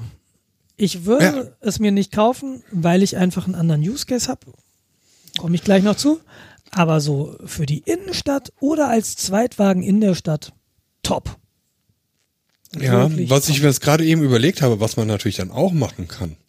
Man kann mit seinem, ich sage mal, großen Auto weiter außerhalb parken. Und dann den Kofferraum aufmachen und mit dem Smart weiterfahren. Nee, aber den Smart benutzen, um zum Auto zu kommen. ja, okay, je nach, je nach Wohnsituation kann ich mir das vorstellen, aber Weil hätte mein großes Auto dann schon gerne in meiner Nähe tatsächlich, weil da ist dann halt auch Gepäck drin und so, ne? Und ach, wie auch immer. ja, sollte komm ich- man nicht. komme ich gleich noch zu. Ähm, aber wie gesagt, dieser Smart, jetzt frage ich mich, äh, das ist ein reines Stadtauto. Wo bleibt die E-Variante? Gibt es einen elektrischen Smart, weißt du das? Nein, ich hätte gerne einen. Aber also ich, Absolut, das wäre das Auto. So ein Smart für eine Stadt, der 100, 150 Kilometer mit einer Batterieladung macht, das wäre doch super. Absolut. Und der i3, ich mag den i3 total gerne, aber der i3 ist halt groß im Vergleich zum Smart. Ja, und ich glaube, ganz ehrlich, ähm, dass ich in so ein i3 gar nicht reinpassen würde. Doch. Also ich weiß, dass ich in 1er BMW nicht reinpasse. Ja. Ähm, du Okay, mal, mittlerweile würde ich wahrscheinlich wieder du, reinpassen. wenn du noch mal hier bist, fahren wir mal die i3s. Die stehen ja im Drive Now Carsharing Programm. Kannst du dir Ja. nehmen. Die Dinger sind unglaublich. Das ist ein Raumwunder. Also wirklich. Da musst du dir keine Sorgen machen, dass du da nicht reinpasst. Das ist, aber, aber weil das auch so ein Raumwunder ist, ist der halt nicht so kompakt wie der Smart. Und wenn du in die Innenstadt willst und gerade dieser Wendekreis, der hat mich heute, der hat mir heute, der hat mir heute die Socken ausgezogen. Das hatte ich so gar nicht auf dem Schirm. Top-Auto. Aber kommt für mich nicht in Frage. Ähm, weil du, weil du gerade gerade sagtest so, ja, aber das kann man ja kombinieren. Ne? Du kannst ja mit dem Smart irgendwie auf einen, auf einen größeren Parkplatz fahren und da steht dann der A6 oder die, die E-Klasse oder was auch immer du hast. Ja. Ja, ähm, die Frage ist natürlich, brauchst du eigentlich einen Smart als Zweitwagen in der Stadt. In der Stadt kann man auch relativ viel mit der U-Bahn machen tatsächlich. Oder, ähm, oder selbst wenn du. Ja, ich dachte jetzt auch tatsächlich an äh, Pendeln zur Arbeit. Ja, um mal kurz meine, meine Situation abzurappen, rap zu appen. Ähm, ich habe ja in der letzten Woche äh, bereits erwähnt, dass ich darüber denke, mir nachdenke, mir ein Auto zu kaufen. Ganz kurz, Und, vor zwei Wochen hast du das erwähnt. Äh, in der letzten Sendung, genau. Und ich, Zeitreisen. Mhm. ja, ich, äh, und nächste Woche sage ich dann, Wiss, ich bin mal Fahrrad gefahren. Nee, ähm, und ich, äh, letzte Woche, letzte Sendung habe ich ja noch ein Plädoyer für die Unvernunft gehalten. Ja, irgendwie, und wenn ein Auto, dann muss es Spaß machen. Äh, sage ich immer noch, auch wenn ich dafür Schelte bekommen habe auf diversen Kanälen und zu Hause. Ähm, ich, aber ist ja auch, auch nur einer von vielen Kanälen. Ähm, es, es muss halt immer noch Spaß machen. Und äh, ich, ich würde ein Auto nicht dafür einsetzen, in die Innenstadt zu fahren. Sondern mhm. ich, ich, aber für was ich ein Auto einsetzen würde, habe ich ja letzte Woche, letzte Sendung auch schon mal erwähnt. Jetzt zähle ich gleich nochmal ganz kurz, um Hörer abzuholen, die das vielleicht nicht gehört haben. Aber in die Innenstadt zu fahren, ähm, das macht mit dem Auto nicht viel Sinn. Das macht auch ehrlich gesagt mit dem Smart nicht viel Sinn sondern da bist du mit der U-Bahn schon relativ, relativ schneller. Jetzt die Frage, warum bist du da nicht mit der U-Bahn zur Reinigung gefahren? Und äh, das Problem ist an unserem öffentlichen Verkehrsmittelnetz, und ich äh, weiß nicht, wie das in Berlin oder anderen Großstädten ist, in die Stadtmitte kommen wir gut. Aber die Reinigung, die ist so fünf Kilometer westlich von mir nee, fünf Kilometer östlich von mir, aber ungefähr in gleicher Entfernung zur Innenstadt. Wir haben nicht oder eine ganz schlecht die Möglichkeit, quer zu fahren. Also ich komme nicht einfach fünf Kilometer in den Osten. Ich komme total einfach fünf Kilometer in den Süden. Okay. Ja, aber wenn du, wenn du auf dem, auf dem gleichen Kreisradius um, um das Zentrum irgendwie was hast, ist das relativ schwierig. Hin, ja. Du kannst, du kannst reinfahren ins Zentrum und dann wieder rausfahren. Aber das ist auch irgendwie dann irgendwo lächerlich. Ja, das ist halt ein bisschen das Problem, warum ich mit der Reinigung heute dann lieber den Smart genommen habe. Aber wenn ich in die Innenstadt fahre, dann würde ich eher den, eher, eher die U-Bahn nehmen. Und ich, ich fände halt total spannend, so, so Sachen zu kombinieren. Ich habe ja äh, drüber nachgedacht, wie ist denn das mit dem, mit dem Elektro-Longboard? Wie ist denn das mit dem Elektro-Roller? Da haben wir ja auch schon ein paar Links in die Shownotes gemacht letztes Mal. Muss ich ja, muss ich ja gar nicht wiederholen. Ähm, mein Use Case ist, wenn du zwei Kinder hast und zwei Erwachsene bist um, und in Urlaub fährst, brauchst du ein Auto. Du kannst das ja. natürlich mit Zügen machen, aber mit zwei kleinen Kindern zu reisen, klar, die werden größer, aber mit zwei kleinen Kindern zu reisen, gerade am Anfang, du hast recht viel Gepäck dass zwei Leute schleppen müssen. Ja, auch das Kind zeigt gerne seinen Rucksack, aber dieser Rucksack, da ist dann halt eine, ein Osterhase drin aus Stoff. Ja, genau, ja, das Kuscheltier. Genau, das ist dann sowas drin. Und das heißt, Gepäck bleibt immer irgendwie an dir hängen. Und so wirklich minimalistisch reisen mit Kindern ist halt auch immer so ein Problem, weil die laufen dann halt doch mal aus und die, du bist jetzt nicht gerade wirklich da reingefallen und dann brauchst du wieder einen Satz Klamotten. Also du hast eher mehr mit um das mal so zu formulieren. Und äh, du erreichst halt mit dem Auto entlegenere Orte viel, viel einfacher als mit der Bahn. Als wir letztes Mal im Urlaub waren in Berchtesgaden, wir hätten keine Chance gehabt, zu dieser Ferienwohnung zu kommen mit öffentlichen Verkehrsmitteln. Das wäre mhm. schlicht nicht gegangen. Und Klar kannst du dir dann ein Auto mieten und dann, ja, du musst es dann holen, dann musst du es erstmal wieder hierher fahren, dann lädst du es irgendwie ein, dann fährst es, dann kommst du wieder, dann musst du es ausladen, dann musst du es tanken, dann musst du es wieder zurückfahren, dann fährst du. Äh, es ist halt schon, schon ein Aufwand. Und was ich, was ich glaube ich haben will mit zwei Kindern ist, einfach so diverse Dinge sind halt immer in dem Auto. Da ist halt immer irgendwie der Buggy drin wenn du mit dem Auto ja. wegfährst, das Zeug ist halt schon hinten drin. Und eine Wickeltasche und was weiß ich, was du halt alles so dabei hast, defaultmäßig, weil es eben sinnvoll ist. Und das ist ja der Grund, warum ich mir persönlich ein Auto kaufen will. Und einer der Hauptgründe. Und wenn ich dann weiter überlege, wenn ich dann ein Auto habe, dann fahre ich nicht mehr mit öffentlichen Verkehrsmitteln zur Arbeit, einfach weil ich mit dem Auto deutlich schneller bin, in meinem persönlichen Fall. Mhm. Ich Ja, habe ja so über den Daumen gepeilt, dass ich pro Tag eine Stunde spare mit dem Auto. Und äh, eine Stunde sparen heißt, ich kann eine Stunde länger arbeiten. Und da ich nach Stunden bezahlt werde, ist das halt tatsächlich, ich muss nicht abends mehr so viel machen, um auf meine 40 Stunden zu kommen, sondern das schaffe ich jetzt viel einfacher, weil ich eine Stunde länger im Büro bleiben kann, ohne dass es zu Hause auffällt. Das ist lustig. Weißt du, was ich gerade sehr lustig finde? Mein erster Gedanke war, boah, eine Stunde länger zu Hause. Tatsächlich, oder das ist die Alternative. Und ich glaube, wenn du ein zweites Kind hast, ist es halt auch, Okay, dann möchtest du natürlich eher wieder in die Firma, um dann mal in Nee, Ruhe. nee, nee, was ich meine, was ich meine, trotz solcher, äh, du musst jetzt kommen oder trotz, ah ja, pass auf, bitte sei um 16 Uhr zu Hause, weil dann hat das andere Kind Kindertouren und dann müsstest du auf die Kleine aufpassen. Mhm. Ähm, kannst du doch eine Stunde länger arbeiten. Ja, das ist richtig. Ne? Und eine Stunde länger zu Hause, ja, klar. Wenn ich meine 40 Stunden habe, dann bin ich auch irgendwie mal lieber eine Stunde länger zu Hause, absolut. Aber ich muss halt in meinem Vertrag im Moment, weil ich 100% arbeite und eben diesen Vertrag habe, 40 Stunden arbeiten die Woche. Im Endeffekt ist das, bedeutet es aber äh, mehr Zeit für mein Kind auch, ja. Denn ich habe halt, ja, da muss ich halt abends nicht mehr arbeiten, sondern das habe ich im Büro abgerissen, deshalb habe ich abends frei und die Zeit habe ich dann wieder für mein Kind. Oder für die Familie allgemein. Ist ja nicht nur fürs Kind, Steffi ist ja auch noch da. Also, das sind, Ja, ja, das sind so Sachen, wo es reinspielt. Und natürlich ist ein Auto teurer als 1000 Euro im Jahr, dass mich die, die Jahreskarte kosten würde. In meinem speziellen Fall wieder.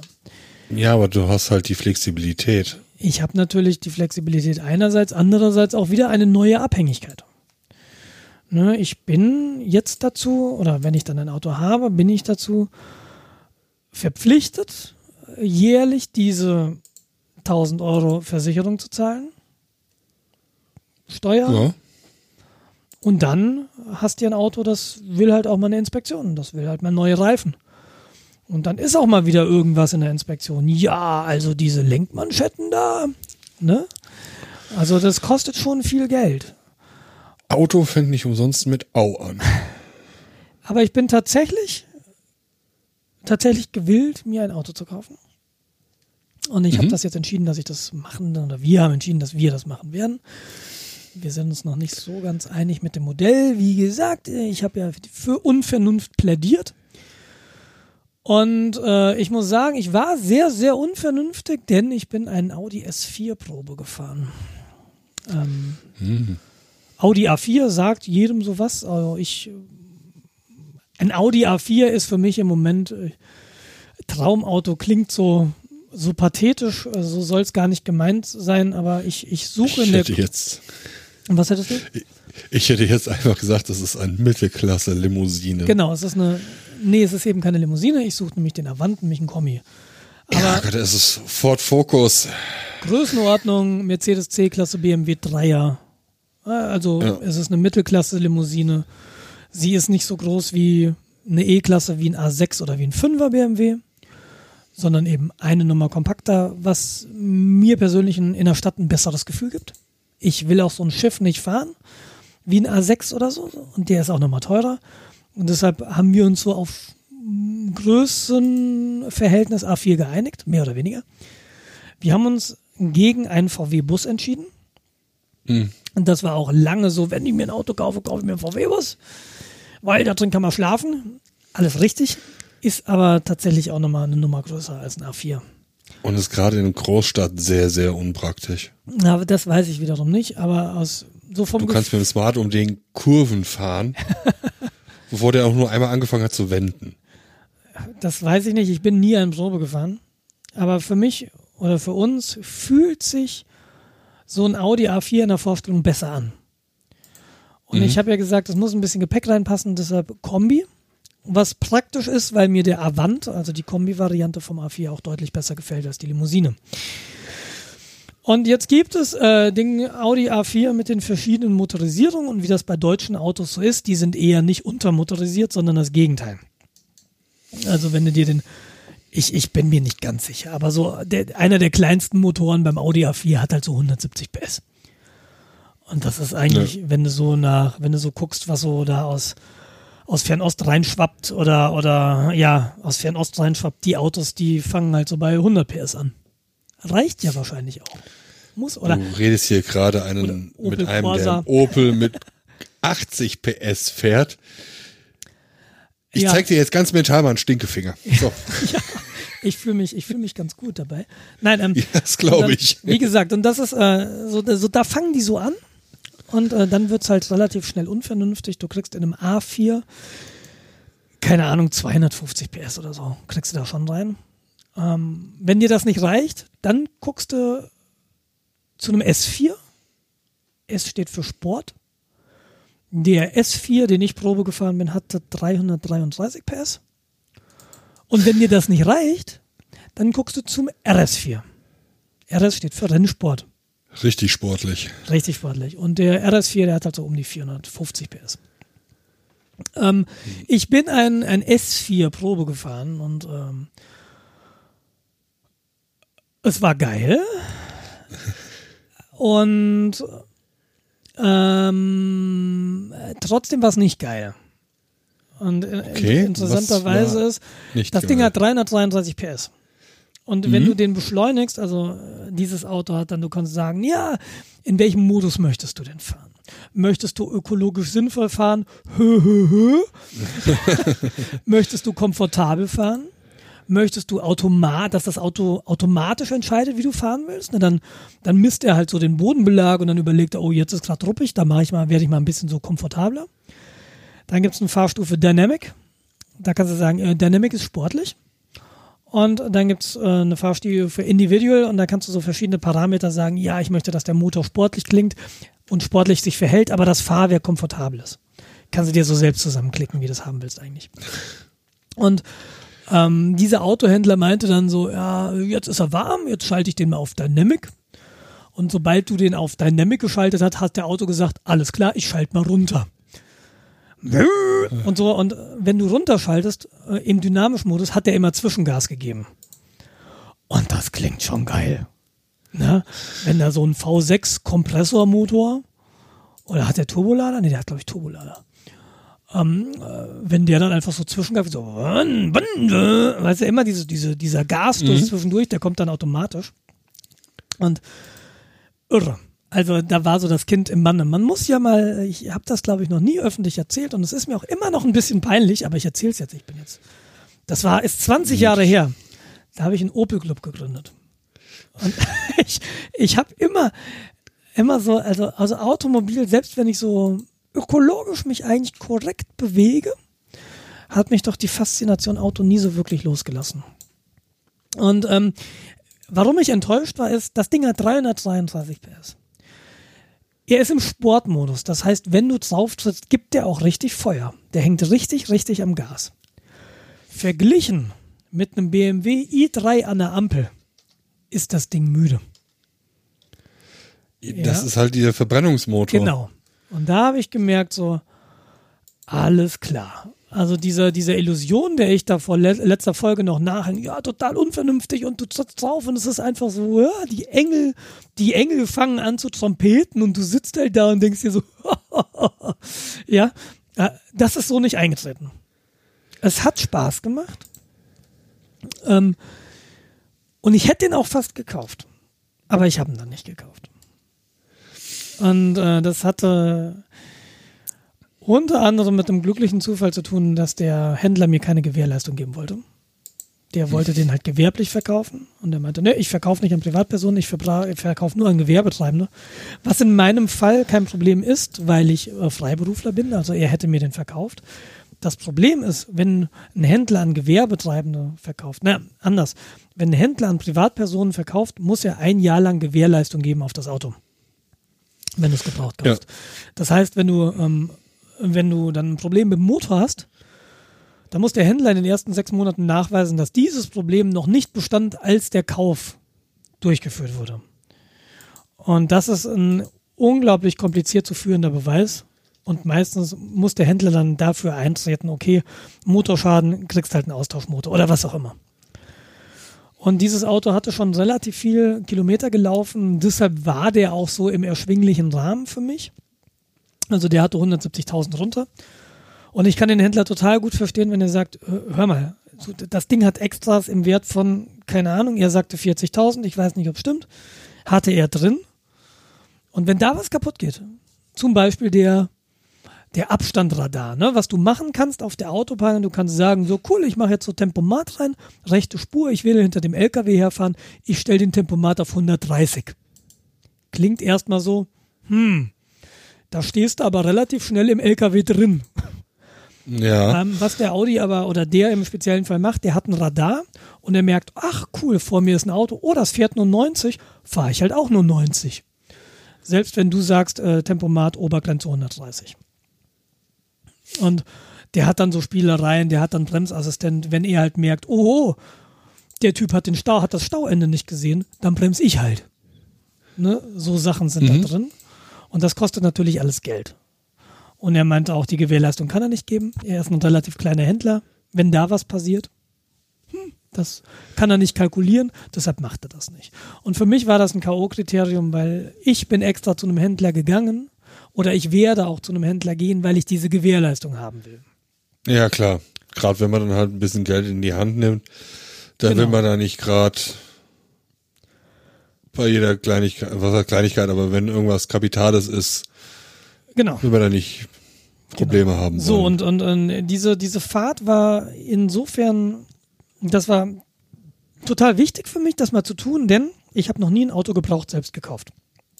Mhm. Ähm, ich weiß gar nicht, auf was es ankommt. Auch deshalb gehe ich zum Händler, weil ich selbst eine Qualität, die Qualität eines Automobils von privat gar nicht so beurteilen kann. Ich weiß nicht, ja. wo muss ich denn gucken, ne? Wenn, wenn irgendjemand, ja, okay, äh, das Auto ist aber fünf, fünf Zentimeter kürzer und hat so komische Stauchungen in der Motorhaube, da stimmt was nicht, das erkenne ich auch noch. aber wenn du ins Detail guckst, auf was ich achten, zu achten habe, das weiß ich nicht. Ja, das ist der Vorteil, wenn du irgendjemanden kennst, der genau. aus der Branche ist, der weiß, ah ja, das ist ein Opel. Also Opel rosten immer mal gerne an denen den Stellen. Genau. Guck dir das mal da an. Aber allein da hast du schon so, auch bei Audi, so, dann, dann hat, Audi hat ja, weiß ich nicht, lass es über den Daumen gepeilt, die haben bestimmt mehr, aber sagen wir mal sechs Motoren. Und jeder Motor hat ja eigene Schwachstellen. Ne, also das ist, das ist ein Wissensschatz, den kannst du dir mal für ein Auto vielleicht so ein bisschen aneignen ja, über Forensuche im Internet. Beim Auto ist das Problem nicht unbedingt der Motor. Ja. Genau. Das ist oder, halt alles andere drumherum. wie gesagt, und deshalb so dieses ähm, Audi S4 fahren war, war ein cooles Erlebnis. Ich bin noch nie ein Auto mit 333 PS gefahren und es macht Laune. Ähm, und der hatte so ein paar Innenausstattungsmerkmale, von denen ich jetzt sage, die will ich haben. Das muss nicht dieser Tempo, Tempo äh, sensitive der, Dingens da mit Radar sein. Der Tempomat mit Abstandhalter. Genau, sondern da sind so ein paar Sachen, auf die komme ich dann gleich noch. So ein paar kannte ich vorher, so ein paar kannte ich nicht. Und ähm, ich habe dann mit meiner Versicherung telefoniert. Äh, das ist ja, wenn du so ein Auto kaufen willst, dann musst du dir überlegen, wie lasse ich das eigentlich zu? Und äh, wie ist eigentlich mhm. der Vorgang, wenn du ein Auto kaufst, es zuzulassen und dann damit rumzufahren? Ähm, um ein Auto zuzulassen, brauchst du einmal die Originalpapiere von dem Auto, sprich den Fahrzeugbrief. Und zum anderen brauchst du eine elektronische Versicherungsbestätigung von deiner Kfz-Versicherung. Dass die, dieses Fahrzeug einen Versicherungsschutz genießt. Genau. Die kannst du online beantragen oder wenn du so jemand bist wie ich, der einfach da doch gerne noch einen Menschen auf der anderen Seite hat, dann rufst du bei deiner Versicherung an. Ich weiß, früher hatte ich ja mal Autos und ich war bei der Huck Coburg. Also dachte ich mir, rufe ich jetzt die Huck einfach wieder an.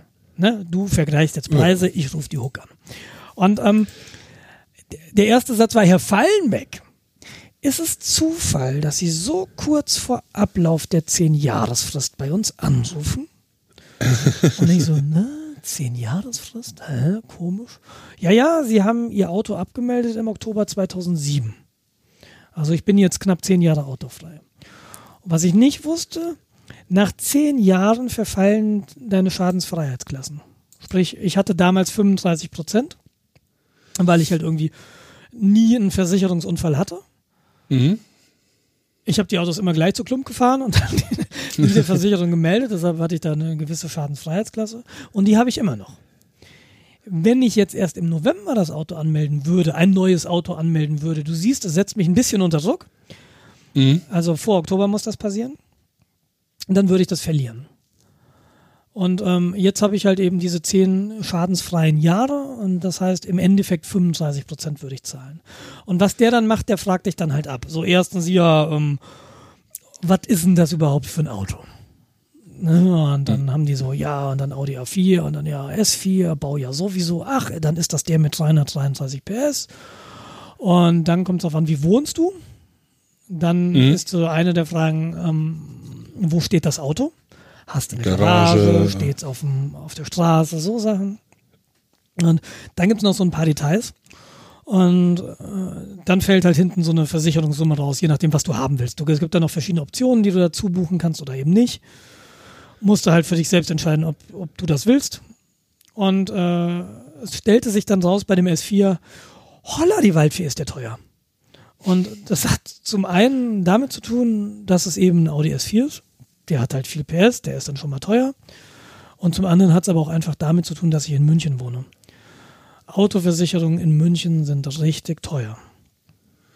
Ja. Und dann habe ich angefangen zu rechnen, weil ich habe schon überlegt, ah, wie kannst du das machen? So, der gibt dir zwar keine Gewährleistung, aber du kannst dir eine Gebrauchtwagengarantie irgendwie abschließen, die kostet dich nochmal 400 Euro im Jahr und, und lauter so Sachen. Und dann habe ich das einfach mal alles zusammengeschrieben und dann war relativ schnell klar, dass ich mir das Auto gar nicht leisten kann. ähm, auch wenn du dann nämlich so reinrechnest, was ist denn eigentlich deine Fahrleistung im Jahr? Was brauchen eigentlich so ein 333 PS Motor an Sprit? Mhm. Und äh, dann bist du relativ schnell bei Summen, wo es dann, ja, ein Lob der Unvernunft, aber ähm, ich hatte mal, ich hatte mal einen Chef, der hat mir gesagt, na ja, weißt du, wenn du ein zweites Konto eröffnest, hast du zwei Dispos. Ja, und, und das ist nicht meine Herangehensweise. Und er hat, Moment, dann ich muss immer, mal kurz zu meiner Bank. er hat dann immer mit dem einen Dispo den anderen Dispo ausgeglichen. Ne? Und, na, not my world. Ja, also dann war das Thema S4 relativ schnell durch, obwohl ich dem Auto schon hinterher weine, weil es eben eigentlich Vollausstattung war. Es war ein Geschäftsführerfahrzeug, ähm, 170.000 Kilometer gelaufen, habe ich schon gesagt. Und zwar diese 170.000 Kilometer in vier oder fünf Jahren, fünf Jahren, das waren 2012er. Ähm, bei Audi noch dazu, Audi A4, der hat einen Facelift gekriegt Mitte 2012. Und du willst das neue Modell, wenn du es dir leisten kannst, weil die Motoren sind sparsamer geworden. Und Mhm. auch innen hat sich ein bisschen mehr getan an der Technik. Ähm, aber wie gesagt, war halt nicht, war halt nicht zu finanzieren. Und was ich jetzt gemacht habe, ähm, mobile.de, das ist halt so ähm, Autoscout24.de für, äh, für ein, ein bisschen hübscher. Ich, ich mag ich mag's irgendwie, es ist mir sympathischer, dieses Ding. Weil es auch mit meinem Adblocker im Safari funktioniert, im Gegensatz zu Autoscout24. Nee, ich glaube, nee, ich, ich weiß nicht, ob das das Problem war. Ist ja auch wurscht. Ähm, und da kannst du so Suchen dir definieren. Und dann kannst du, in meinem Falle habe ich mehrere Suchen definiert, aber, aber die schönste Suche, ähm, die hat so, okay, ich möchte Autos von folgender Marke. Oder du sagst, es ist mir egal. Du kannst auch Marken ausschließen, wenn du sagst, Opel, um Himmels Willen, nein. Dann kannst du auch das sagen. Und dann kannst du so diverse Eigenschaften anklicken, ähm, was das Auto haben soll. Und ich dachte mir, na ja, ich habe ja bis Oktober Zeit. Ich habe es jetzt auch eigentlich gar nicht so eilig, mir ein Auto zu kaufen. Dann klicke ich mal das an, was ich wirklich haben will.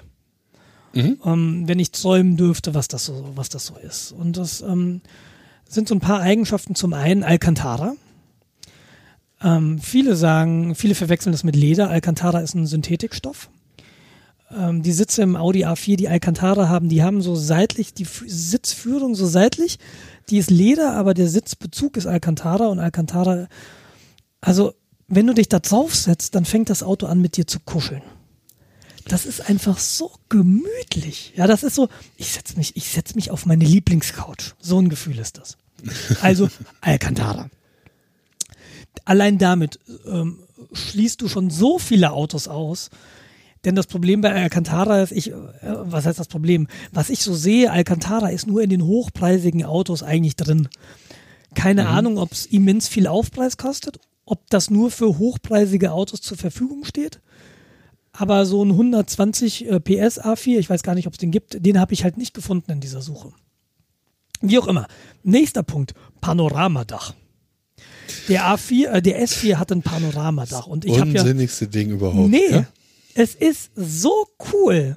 Ähm, denn Fine hat jetzt letztens, also Helga hat ein Schiebedach, also ein relativ großes Schiebedach im Pono. Man könnte schon fast sagen ein Panoramadach. Aber es reicht nicht bis hinten über die Sitze. Aber Fine findet so cool, Lichter zu zählen im Tunnel. Deckenlichter, ne? Und die Freude mhm. will ich hier eigentlich nicht nehmen. Und wenn ich, wenn das Auto das hat, warum denn nicht? Und ich bin ja gerade, ich sag da, ja, viele sagen, ja, so ein Quatsch, kannst du doch drauf verzichten. Ja, kann ich natürlich, aber ich baue jetzt mal meine Wunschliste zusammen. Deshalb habe ich ja. einen Haken reingesetzt. Das ist, bei mir steht da eher die Anhängerkupplung. Anhängerkupplung ist so ein Punkt, hätte ich auch gern. Aber habe ich jetzt nicht in dieser Liste da aktiviert. Ähm, wie auch immer, wie gesagt, heute, mhm. heute im, im, im Smart habe ich nochmal gemerkt, ja, Panoramadach ist die richtige Entscheidung. Das ist auch vorne geil. So, Panoramadach. Dann ähm, Allradantrieb. Allradantrieb ist mir persönlich sehr, sehr wichtig. Ich hatte mal einen sehr schweren Unfall mit einem hochmotorisierten Dreier BMW. Der hat sich aus der Kurve gedreht, ähm, weil ich zu viel Gas gegeben habe. Hecktriebler, ja. zack, weg. Auto, Klump, Papa nicht glücklich. Ne? Habe ich keine Lust mehr zu. Ich war damals natürlich unerfahren. Ich war damals auch ein bisschen draufgängerischer. Das würde ich jetzt mit einer Familie im Auto sicher nicht mehr machen. Aber nichts, Und hättest du auch einfach nur einen äh, Vorderradantrieb haben können. Ja, der A4, der A4 hat tatsächlich Vorderradantrieb. Der hat nicht Hinterradantrieb. Aber ich möchte gern Allrad. Einfach weil ich mich im Winter auch, ähm, wenn es ein bisschen rutschiger ist, ich fühle mich einfach besser. Das kostet ein bisschen Sprit. Das kostet über den Daumen gepeilt, wenn man so Foren glauben darf, ein Liter auf 100 Kilometern. Aber wie gesagt, ist eine Wunschliste, habe ich also aktiviert. Ja. Ähm, was ich noch haben will, ich will kein Diesel, also ich will Benzin. Ähm, da gab es so ein bisschen Speerfeuer nach der letzten Sendung. Ja, wieso? EE e ist doch, ein Elektro ist doch genau das Richtige für dich zum Pendeln. Stimmt. Zum Pendeln wäre ein Elektrofahrzeug das Richtige für mich. Fällt aber selbst dann aus, denn das Problem ist, ich kann den nicht laden hier. Es gibt unten bei uns in der Parketage keine Steckdosen. Gibt nicht. Das ist, das wird vielleicht in den nächsten Jahren kommen. Im Moment ist es nicht da. Und da das kein Privateigentum ist, kann ich die auch nicht irgendwie dahin bauen. Ne? Ja. Sondern sie muss halt irgendwie da sein und die gibt es hier nicht. Das wäre ein Ding. Zum anderen, mein Anwendungsfall ist eben nicht nur Pendeln mit dem Ding, sondern eher andersrum. Wenn ich schon ein Auto habe, dann pendle ich auch damit. Ich kaufe mir nicht ein Auto zum Pendeln. Aber wenn ich mir ein Auto kaufe, pendle ich damit. Und deshalb ist das eher so, ja, ein E hätte ich tatsächlich gerne, Hätte ich wirklich gerne, aber der jetzige Zeitpunkt ist für mich einfach zu früh. Und ich möchte jetzt ein Auto und nicht in drei oder fünf Jahren. Ja, verständlich. Das fällt eh im Moment aus. Deshalb Benziner war noch drin. Und das war, ähm, lass mich mal ganz kurz, jetzt muss ich mal live suchen, weil mir, glaube ich, noch was entfallen ist. Ja, ähm, äh, du kannst auch noch einen Radius tatsächlich einschließen. Äh, ich habe jetzt erstmal so Bereich Wohnort plus 50 Kilometer. Also Suche bist du jetzt. Okay. Hm. Genau, bei der Suche. Ähm, Kombi habe ich gesagt, Kombi ist ein Muss. Wegen, wegen ja. Platz. Allradantrieb, Panoramadach, Benzin, Alcantara und Automatik. Ich, ähm, ich fahre unglaublich gern Automatik. Äh, äh, hättest du den Wagen dann auch gerne in Ocker oder? Ocker? nee, nee, ich, äh, ich, ich, das, das ist ein, ein Image, diese Automatik. Das mag früher so gewesen sein. Moderne Automatikgetriebe sind krass gut. Und ähm, genau, und diese äh, speziell die im 2013er Modell vom A4, das ist die S-Tronic, die hat sieben Gänge und die hat Lenkradwippen. Ich weiß mhm. nicht, ob jede das hat, aber die im S4 hatte Lenkradwippen. Ja, das ist so wie hier bei meinem, bei meinem Formel-1-Lenkrad, wo, wo ich hier Computer spiele, so links, äh, rechts hoch, links runter. Kannst du machen, wenn du lustig bist. Mache ich nicht. Also Lenkradwippen sind kein Muss für mich, aber Automatik finde ich einfach unglaublich angenehm. Denn ich möchte, auch wenn ich jetzt diesen S4 hätte, ähm, ich habe halt gefragt, ja, schalten Sie doch mal einen Ökomodus. Und der Typ meinte so, ja, ja, mal Sportmodus an, wenn du dann mal mit 280 fährst. Und ich, das ist so, da habe ich so gemerkt, der, der ist anders drauf. Und ich meine so, ja, ich suche keinen Rennwagen. Das ist aber ein Rennwagen. So, ja, aber, also ich habe da schon so ein bisschen gemerkt, das ist nicht das richtige Auto für mich. Mhm. Und ähm, letztlich bin ich tatsächlich, wenn ich die Familie drin habe, ähm, ich bin tatsächlich mit dem Polo fahre ich auf der Autobahn 120, wenn ich Zeit habe. Da fahre ich nicht schneller. Habe ich keine Lust zu. Mag ein bisschen am Auto liegen, weil der halt bei 130, 140 gleich deutlich mehr braucht und deutlich lauter ist. Und ein Polo 140 ist halt eher so doch höhere Geschwindigkeit, dafür sind die nicht gemacht. Das mag in einem A4 ganz anders sein, das weiß ich nicht. Doch, das weiß ich. Meine Mutter hatte nämlich tatsächlich eine C-Klasse-Kombi, die sie vor meinem ersten Sturz verkauft hat oder nach meinem ersten Sturz. Wir haben uns ein bisschen geärgert, weil die hätte ich natürlich übernehmen können. Ähm, ja. Die hat sie dann, wie gesagt, verkauft und deshalb weiß ich, die C-Klasse, wenn, wenn du die mit 180 fährst, das fühlt sich an wie ein Polo mit 120. Also das sind C-Klasse und auch der A4 wahrscheinlich und auch ein, ein Dreier BMW. Das sind äh, Mittelklasse-Limousinen, die sind ja auch richtig teuer. Die sind ja. schon, das ist schon, damit kannst du schon schnell fahren, ohne dass du es wirklich merkst. Aber ich bin tatsächlich Automatik, gerade in der Stadt. Wie gesagt, ich möchte nicht in der Innenstadt eigentlich so gerne fahren. Ich bin mit dem Polo jetzt vorgestern in der Innenstadt unterwegs gewesen, zwei Stunden im Berufsverkehr. Und äh, Schaltgetriebe hatte ich da und das willst du eigentlich nicht. Ach, das, ganz ehrlich, äh, das lohnt nicht. Das macht keinen Spaß. Und auf der Autobahn macht es auch keinen Spaß, weil dann bist du im höchsten Gang und dann äh, fährst du halt. Ja, genau. Und deshalb so Automatik ist so, wie gesagt, ist eine Wunschliste. Automatik, wenn da jetzt irgendwie der perfekte, das perfekte Auto stehen würde und ja, hast alles drin und er ist bezahlbar und es hat halt kein Automatikgetriebe. Gut, dann ist das so. Ähm, so. Aber das ist jetzt meine ideale Suche und diese Suche habe ich gespeichert unter das perfekte Auto. So, lass mich mal zusammenfassen. Mhm. Wir haben Alcantara. Alcan äh, Alcantara, genau. Ja, genau. Dann haben wir Panoramadach. Panoramadach. Ähm, Automatik. Automatik. Benzin. Benzin. Eventuell noch Anhängerkupplung. Ja, eventuell noch. Gerne, aber nicht muss. Gerne, aber nicht muss, ganz genau. Was haben wir noch? Allradantrieb. Allradantrieb, also genau. Muss ein Kombi sein. Kombi. Und ich persönlich okay. habe mich auf drei Marken festgelegt. Und das sind die, die ich eben Audi, BMW, Mercedes. Richtig. Ja, also das ja. ist so, wenn du, ich, ich kann jetzt, äh, ja Mensch, du bist ein äh, Spießer, ne? nicht Spießer, du bist so ganz ein, ähm, wie nennt man das? Snob. Magner. Snobby. Keine Ahnung, so. Ja, ich weiß schon, eine Seat Octavia, ja, gibt's. Mhm. VW, ja. VW Golf, ja, gibt's.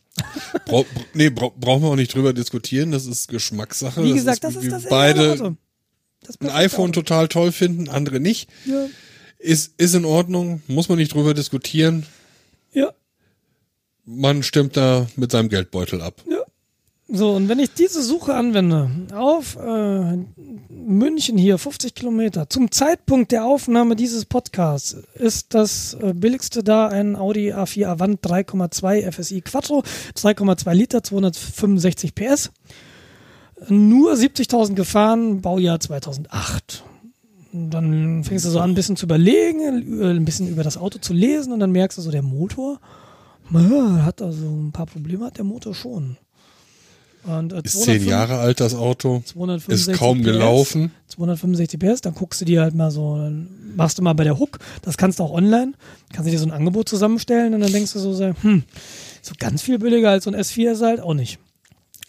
Kannst du auch bei Check24 machen, und? muss ich jetzt mal so erwähnen. Ja, und, und, Moment, das, das Ding ist, diese alten Motoren tatsächlich, die brauchen halt noch vergleichsweise viel Sprit. Und du musst dir keine Illusion machen, wenn ein, wenn ein Motor 200 PS hat oder mehr, dann ist der nicht sparsam. Das geht nicht. Und gerade wenn es ein Sechszylinder aus 2008 ist, dann ist der zweimal nicht sparsam. Und wenn ich diese Anleit, wenn ich diese Anzeige hier aufklappe, oh, da steht es jetzt ausgerechnet nicht bei, was er braucht. Schade. Darf jetzt nicht bei. Normalerweise siehst du bei mobili.de so, was er innerorts, außerorts und kombiniert verbraucht. Mhm. Ja. Das sind, das kommt aus standardisierten Tests und die Standards wurden von der Automobilindustrie festgelegt. Richtig. Und äh, genau, das sind, das sind sogar untere Grenzen, die du im Zweifelsfall nicht erreichst. Richtig. Also rechne mal 50 Prozent drauf und dann bist du sparsam. Ja, das weiß ich nicht. Aber ich würde mal so tippen, Ja, dieser Motor, dieser Motor, ähm, den kriegst du nicht unter 12 Liter. Richtig. So, und dann ist es super. Ja, und kannst dir halt überlegen, ob du das willst. Und deshalb München ist jetzt, äh, also in München gibt es keines, kein Auto, was meiner Suche das perfekte Auto. Also gibt es ein paar. Äh, Das ist der günstigste und der zweitgünstigste kostet um die 40.000 Euro. Und äh, das ist so, ich bin mir nicht sicher genau an was es liegt. Das Alcantara spielt eine Rolle, wenn ich Alcantara rausnehme. Also es sind jetzt 10 Treffer in München und wenn ich Alcantara rausnehme, dann bin ich bei 88 Treffern. Und äh, ähm, wie gesagt, aber die Suche heißt nicht umsonst das perfekte Auto. Und ich habe ja so ein bisschen Zeit. Ich lehne mich jetzt mal zurück. Vielleicht kommt es ja vorbei. Das wäre schön, weil dann muss ich keine Kompromisse machen. Aber ich stelle mich mal darauf ein, Kompromisse machen zu müssen. Ja. Oder was an meiner Suchstrategie zu verändern. Das wird sich zeigen. Aber ähm, S4 wird es nicht. So viel kann ich sagen. Es wird also ein Vernunftauto werden. Zumindest bis zu einem gewissen Grad.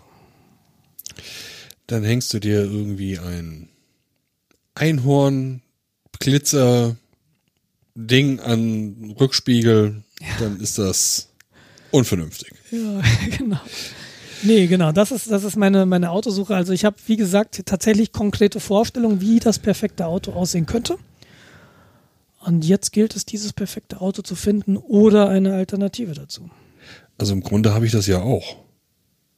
Das perfekte Auto? Ich versuche jetzt mal hier aus dem Stegreif zusammenzubauen, welche Suchkriterien ich so bräuchte. Ich fange mal an mit über 100 PS. Prioritäten. Nee, das kann ich, das kann ich absolut nachvollziehen. Also dieser, po wir haben hier in Bayern so diverse Steigungen, auch auf der Autobahn. Es Ja. gibt so eine Steigung von, von Rosenheim oder Chiemsee, wo wir ja das Auto immer holen, weil Steffis Mama dort lebt, nach München, das ist der Irschenberg. Und wenn ich mit dem Polo anfahre, dann, dann nehme ich schon so ein bisschen Anlauf. Aber dann brauchst halt nur einen, der am Irschenberg blöd ausschert und ich muss bremsen. Und dann war's das. Ja, genau. Dann fahre Genau ich, damit- dann fahr ich damit ungelogen 60 hoch. Oder 70. Und Genau. das ist irgendwie auf der Autobahn echt nicht angenehm, wenn die LKWs dir von hinten Licht in der Bude machen, weil du denen zu langsam bist. Ja.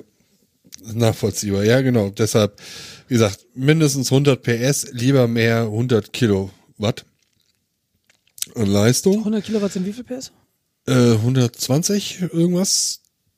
130? Äh, mach doch mal, ich, ich rechne mal dieser OS 10 Taschenrechner oder Mac OS Taschenrechner, Ja, der ja. kann das ja. Oh, der MIG-Taschenrechner. Ja, und Ähm, Anhängerkupplung, Kombi. Das wären für mich Kriterien. Ähm, Navigation, nicht äh, äh, Einparkhilfe. Start- und Stoppautomatik. Das sind so die Kriterien, die ich anklicke für ein Auto. Ähm, das ist erstmal der primäre Grund, äh, die primäre Suche. Dann gerne Mercedes oder Audi. Kein BMW, auf gar keinen Fall. Nur reine äh, Image-Geschmackssache. Ich kann BMW einfach nicht wirklich ab. Wobei ich jetzt hier mehrere Seiten mit äh, das wird besser, wenn du i3 lange in München habe. wohnst. Das wird, das wird besser, wenn du lange in München wohnst. So ging es mir auch, aber ja, wurscht. ähm, da muss ich ja nach Ingolstadt. Ich Das sind finde halt ich find tatsächlich den Audi am schönsten von den dreien. mir, also, Also mir A4, gefallen die ne? neueren Mercedes sehr, sehr gut. Die gefallen mir innen überhaupt nicht. Ja, innen sehen die aus, als hätte da jemand, ach ja, ah, Ja, Navigationssystem. Ja gut, okay, klar. Also eine Einparkhilfe, ja, absolut. Und Navigationssystem auch. Habe ich jetzt nicht extra angegeben, hast natürlich recht, ja. Aber wie gesagt, ähm, du sitzt in dem Auto innen und ich finde, das muss dir auch innen gefallen. Und ich habe ein ja. Problem mit diesem Navigationsbildschirm bei Mercedes, der irgendwie wie so ein ähm, Fernseher da in der Walachei rumsteht und du das Gefühl hast, der passt da nicht. Können die die nicht irgendwo einbauen? Wieso steht denn der frei im Raum? Das, das finde ich überhaupt nicht schön. Aber wie gesagt, Geschmack und darüber kann man streiten, über was sonst. Ähm, aber muss ja nicht mir gefallen. Ich fahre trotzdem mit dir mit. Ja, ich werde mir aber nicht kaufen. Das Schlimme ist, Arbeitskollegen, zwei Stück, haben jetzt sich ein neues Auto gekauft. Mhm. Du bist dran. Man unterhält sich ja mit allen. Ja. Ich bin seit Tagen wieder auf diesen ganzen Autosuchseiten unterwegs und denke, ach, das wäre toll, das wäre toll. Ja. Wie gesagt, also da ist die Start- und Stop-Automatik, finde ich, ein super Filterkriterium für neuere, modernere Autos. Gibt Warte mal. Gibt's die? Doch, ja, gibt's auch bei Automatik. Mhm, mh. Ja, ja natürlich. Äh, was ist, was ist Schaltung oder Automatik? Was, was wäre so dein, Das ist mir egal. Okay. Momentan würde ich fast aus Bequemlichkeit äh, zur Automatik mhm. und Tempomat äh, tendieren. Den Tempomat habe ich immer unterschätzt. Und ich bin oh, das ist das geilste überhaupt. Meine Mutter hatte den in der C-Klasse, die hat den auch jetzt in ihrem.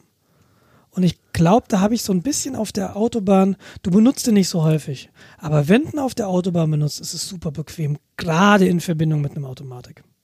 Ja, genau. Finde ich. Das ist du hast deine 130, ja. sagst, die jetzt halten, super. Ja. Das ist super entspannt. Ja, das ist schnell genug, dass du am LKW vorbeiziehen kannst. Notfalls kannst du dann halt da in dem Fall halt nochmal Gas geben. Wenn das eine Automatik ist, ist das noch einfacher. Also ich, ich möchte es eigentlich nicht missen. Das Schöne übrigens an großen Motoren und an PS ist auch, die sind, die haben eine gewisse Elastizität. Das ist das, was du gerade sagst. Du kannst halt einfach mal Gas geben und du musst nicht notwendigerweise runterschalten, weil der Motor ja. halt auch im niederen Drehzahlbereich genug Bums hat. Und äh, das ist eben bei diesem, beim Polo, der nicht viel Leistung hat, da fängst du an, du, du schaltest echt häufig. Weil ja. du keine Elastizität drin hast. Und, äh, das oder du bleibst im, in meinem Fall im fünften und äh, bleibst halt irgendwie zehn Minuten auf gefühlten 60. Mhm. Ja, und dann sitzen ja aber drei LKWs im Nacken und äh, drohen dich zusammenzudrücken. Mhm. Hm. Also 80 PS ist jetzt nicht zu unterschätzen. Ne? Also ist nicht wenig. Ja, aber das ist ja nicht, aber, mehr, das ist ja nicht mehr wie früher. Mein erstes Auto hatte 55 PS, das war auch ein Polo. Der hat aber nur 740 Kilo gewogen.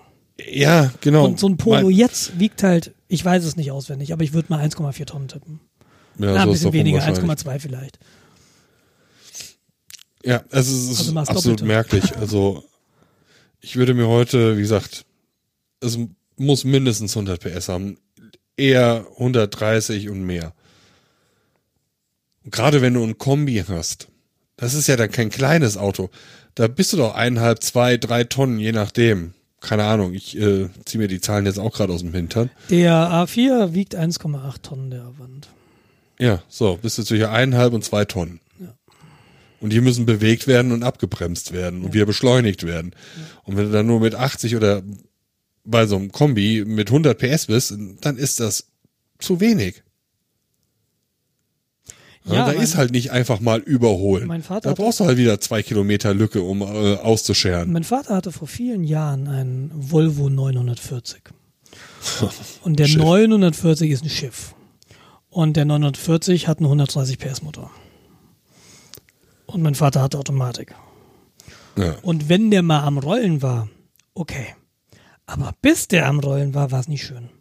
Also da kannst du wirklich sagen, der war untermotorisiert. Genau. Ja. Mehr PS. Ja. Oder, ja, ja. Ach, genau, das ist im Moment äh, meine Situation. Und, und du wirst dir den aber nicht kaufen, hast du gesagt. Also du, du suchst gerade so, so wegen, du träumst ein bisschen. Aber es ist Ich kann mir das einfach nicht leisten gerade. Ja, ich ich habe noch einen Kredit zu bedienen, der muss erst weg und. Von dem Auto, sonst, von deinem?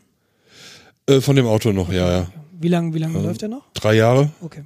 Dann müsste der weg sein. Wann hast du den gekauft? Zwei Jahren her? 2007. Oh, okay. Ist der schon so alt? Ist der auch schon zehn Jahre? Ja, der, ne, 2000, nee, halt, ich habe ihn später gekauft. Der ist sieben Jahre alt. Okay, okay 2010. Mhm. Ja, Das heißt, du hast ihn auf zehn Jahre finanziert. genau. Das finde ich bei einem Auto mutig. Aber andererseits Ja, zehn Jahre, ich- ich- Autos werden zehn Jahre locker, oder? Ja. Ja, ja, ja, war ein Neuwagen. Mhm.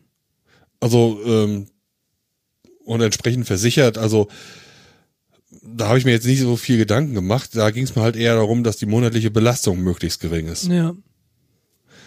Und ähm, wie gesagt, da möchte ich jetzt drei Jahre muss er jetzt noch halten und äh, dann ist er abbezahlt. Und dann mache ich mir Gedanken. Ja. Weil nebenbei ist, spare ich mir auch Geld an. Also im Grunde habe ich noch einen großen Topf.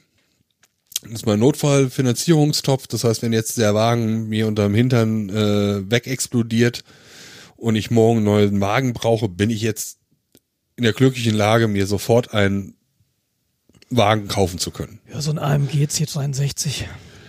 Ja. Nee, ich wollte ein eigentlich was mit Sportliches. Genau. Äh, dann habe ich auch noch was, um, um, abends essen zu gehen, genau.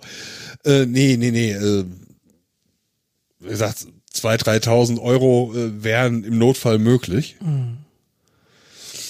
Ja, das ist aber, das ist der mit 3% verzinste Bausparvertrag. Yeah. Ja gut, jetzt nur noch ein Prozent, aber das ist halt so meine absolutes, absoluter Notgroschen. Ja, rühr, rühr das mal nicht an. Der sollte, wieso sollte der nicht noch drei Jahre halten? Richtig.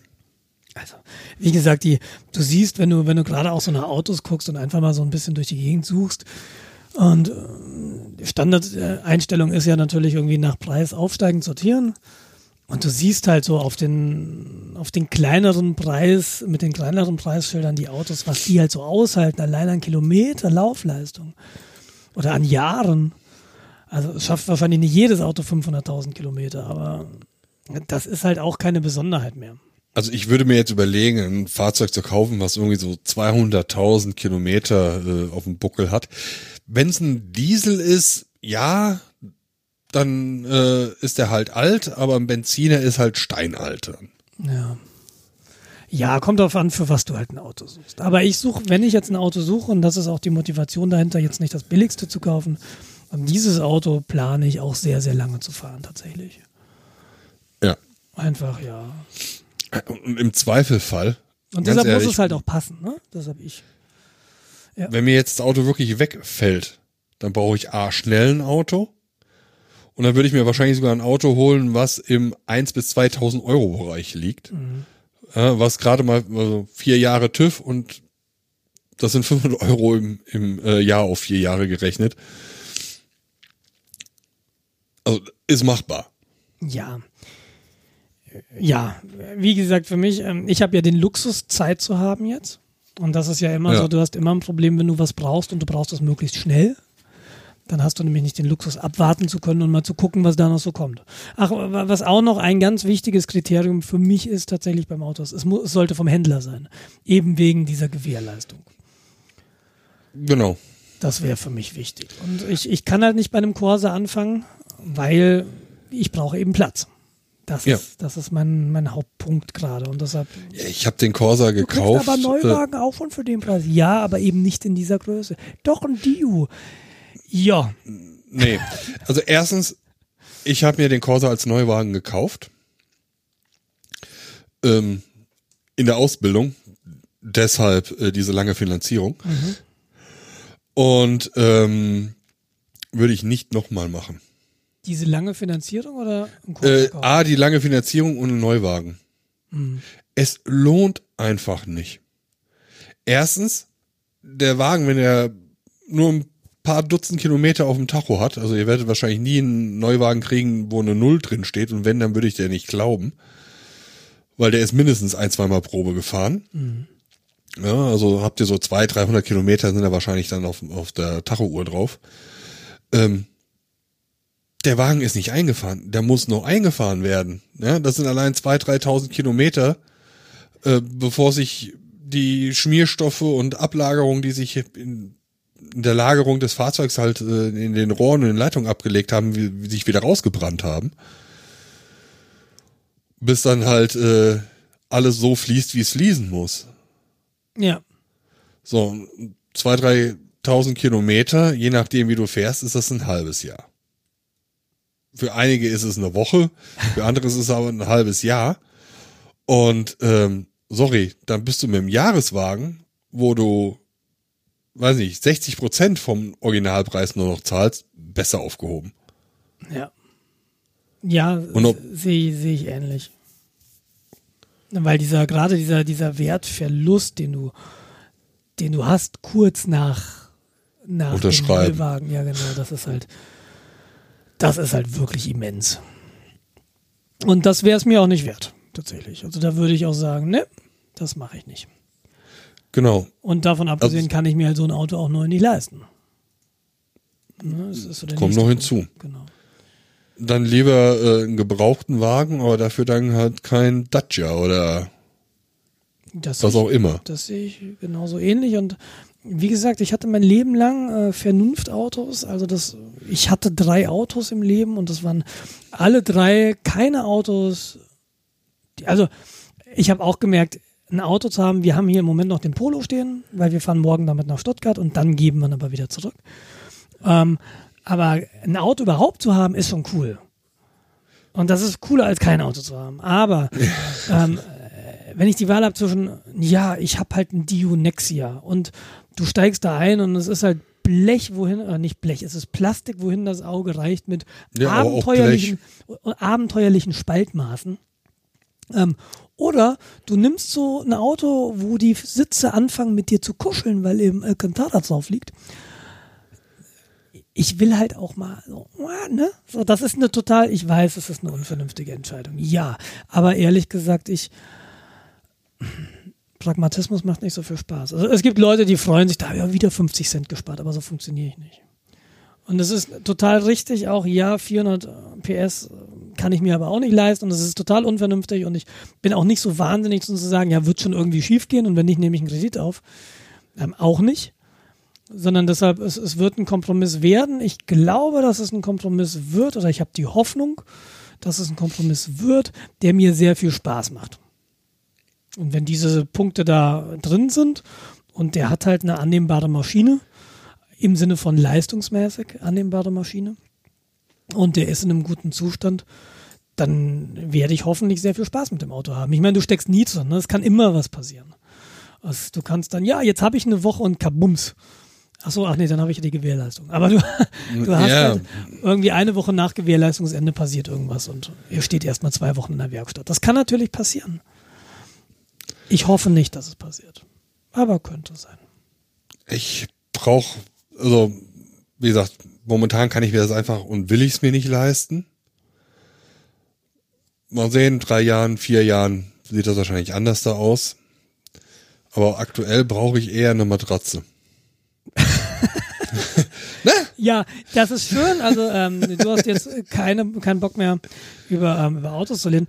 Was okay ist, weil ähm, Steffi ist auch schon völlig angenervt. Nils, du kannst ja nicht mit wem anders über Autos reden.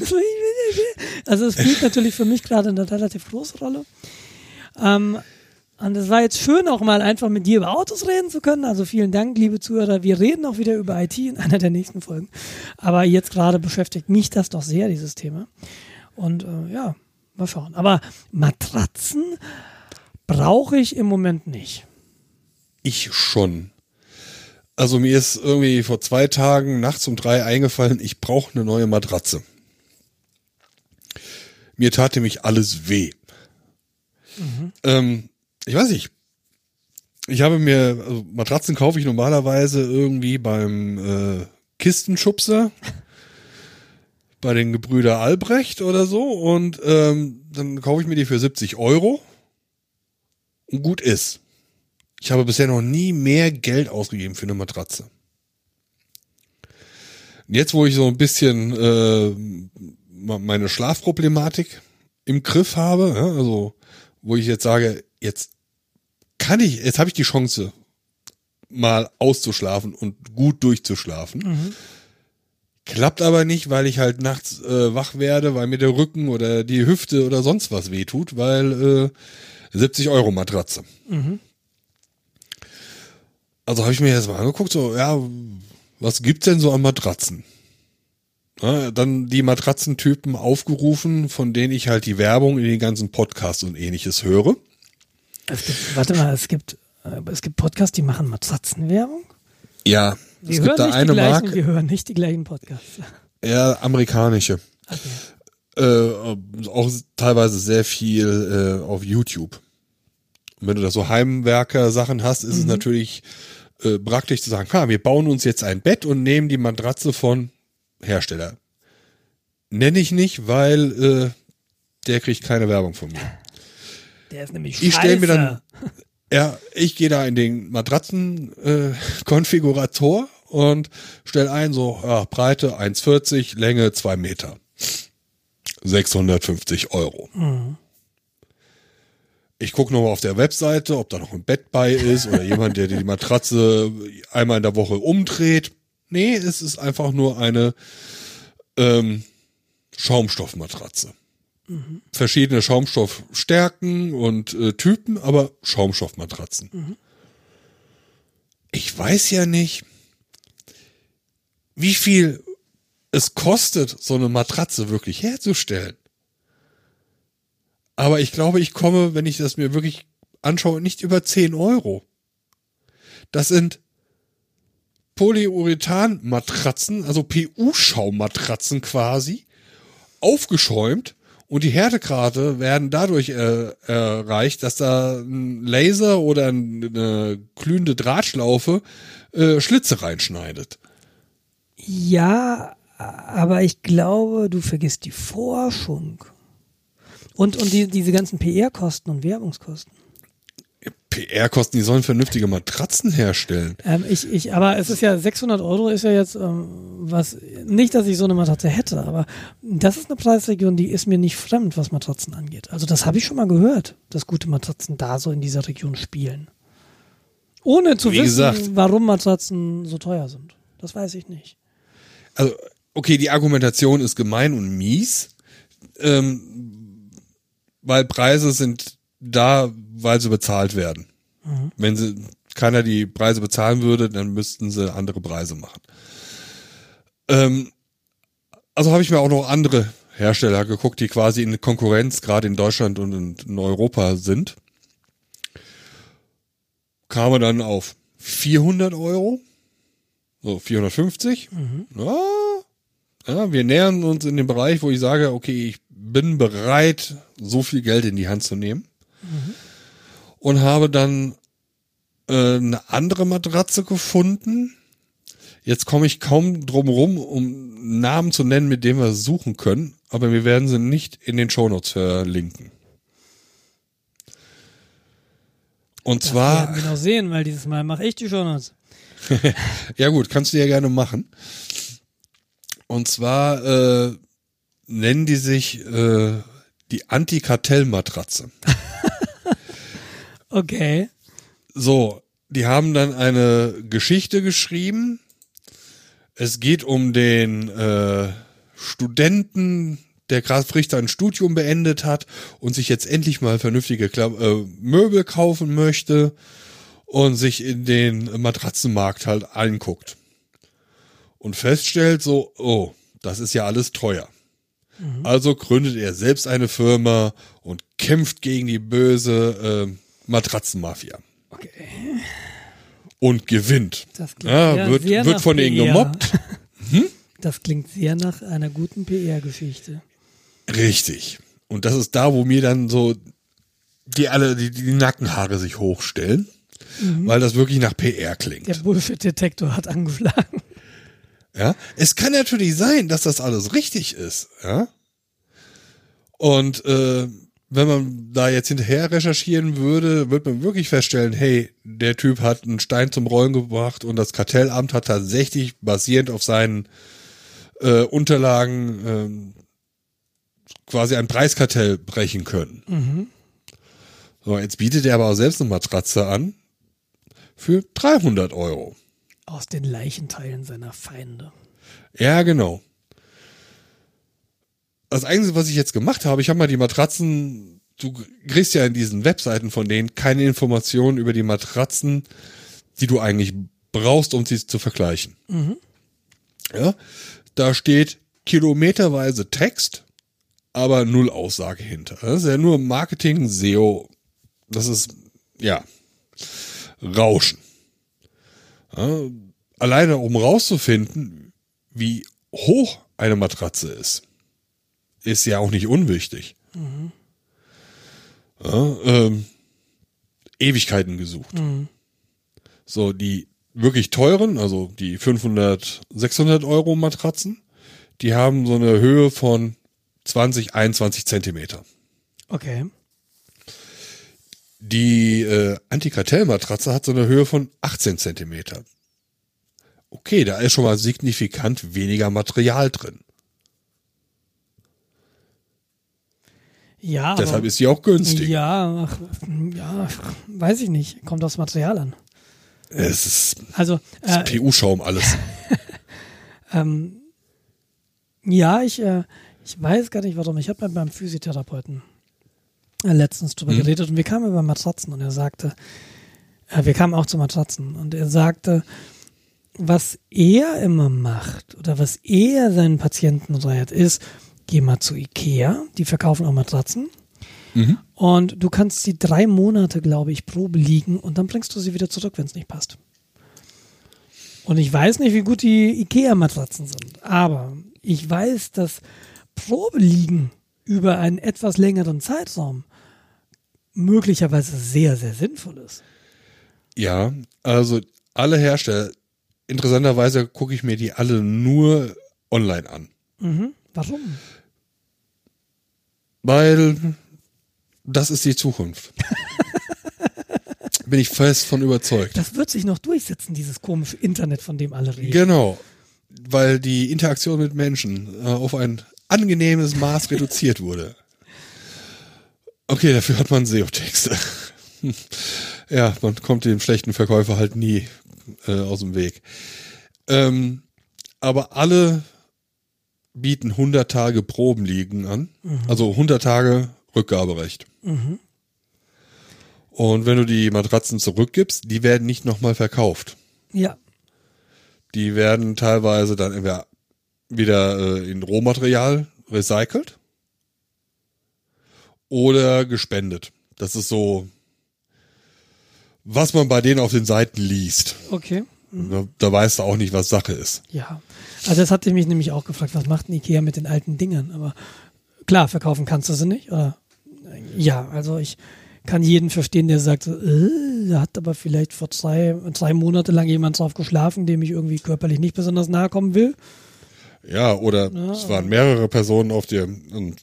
Ja, genau. da passieren ja Dinge, habe ich gehört. Ja, aber ich persönlich bin entspannt, weil ich in meiner WG war es halt so, wenn ich nicht da war, dann wurde mein Bett von anderen Leuten benutzt.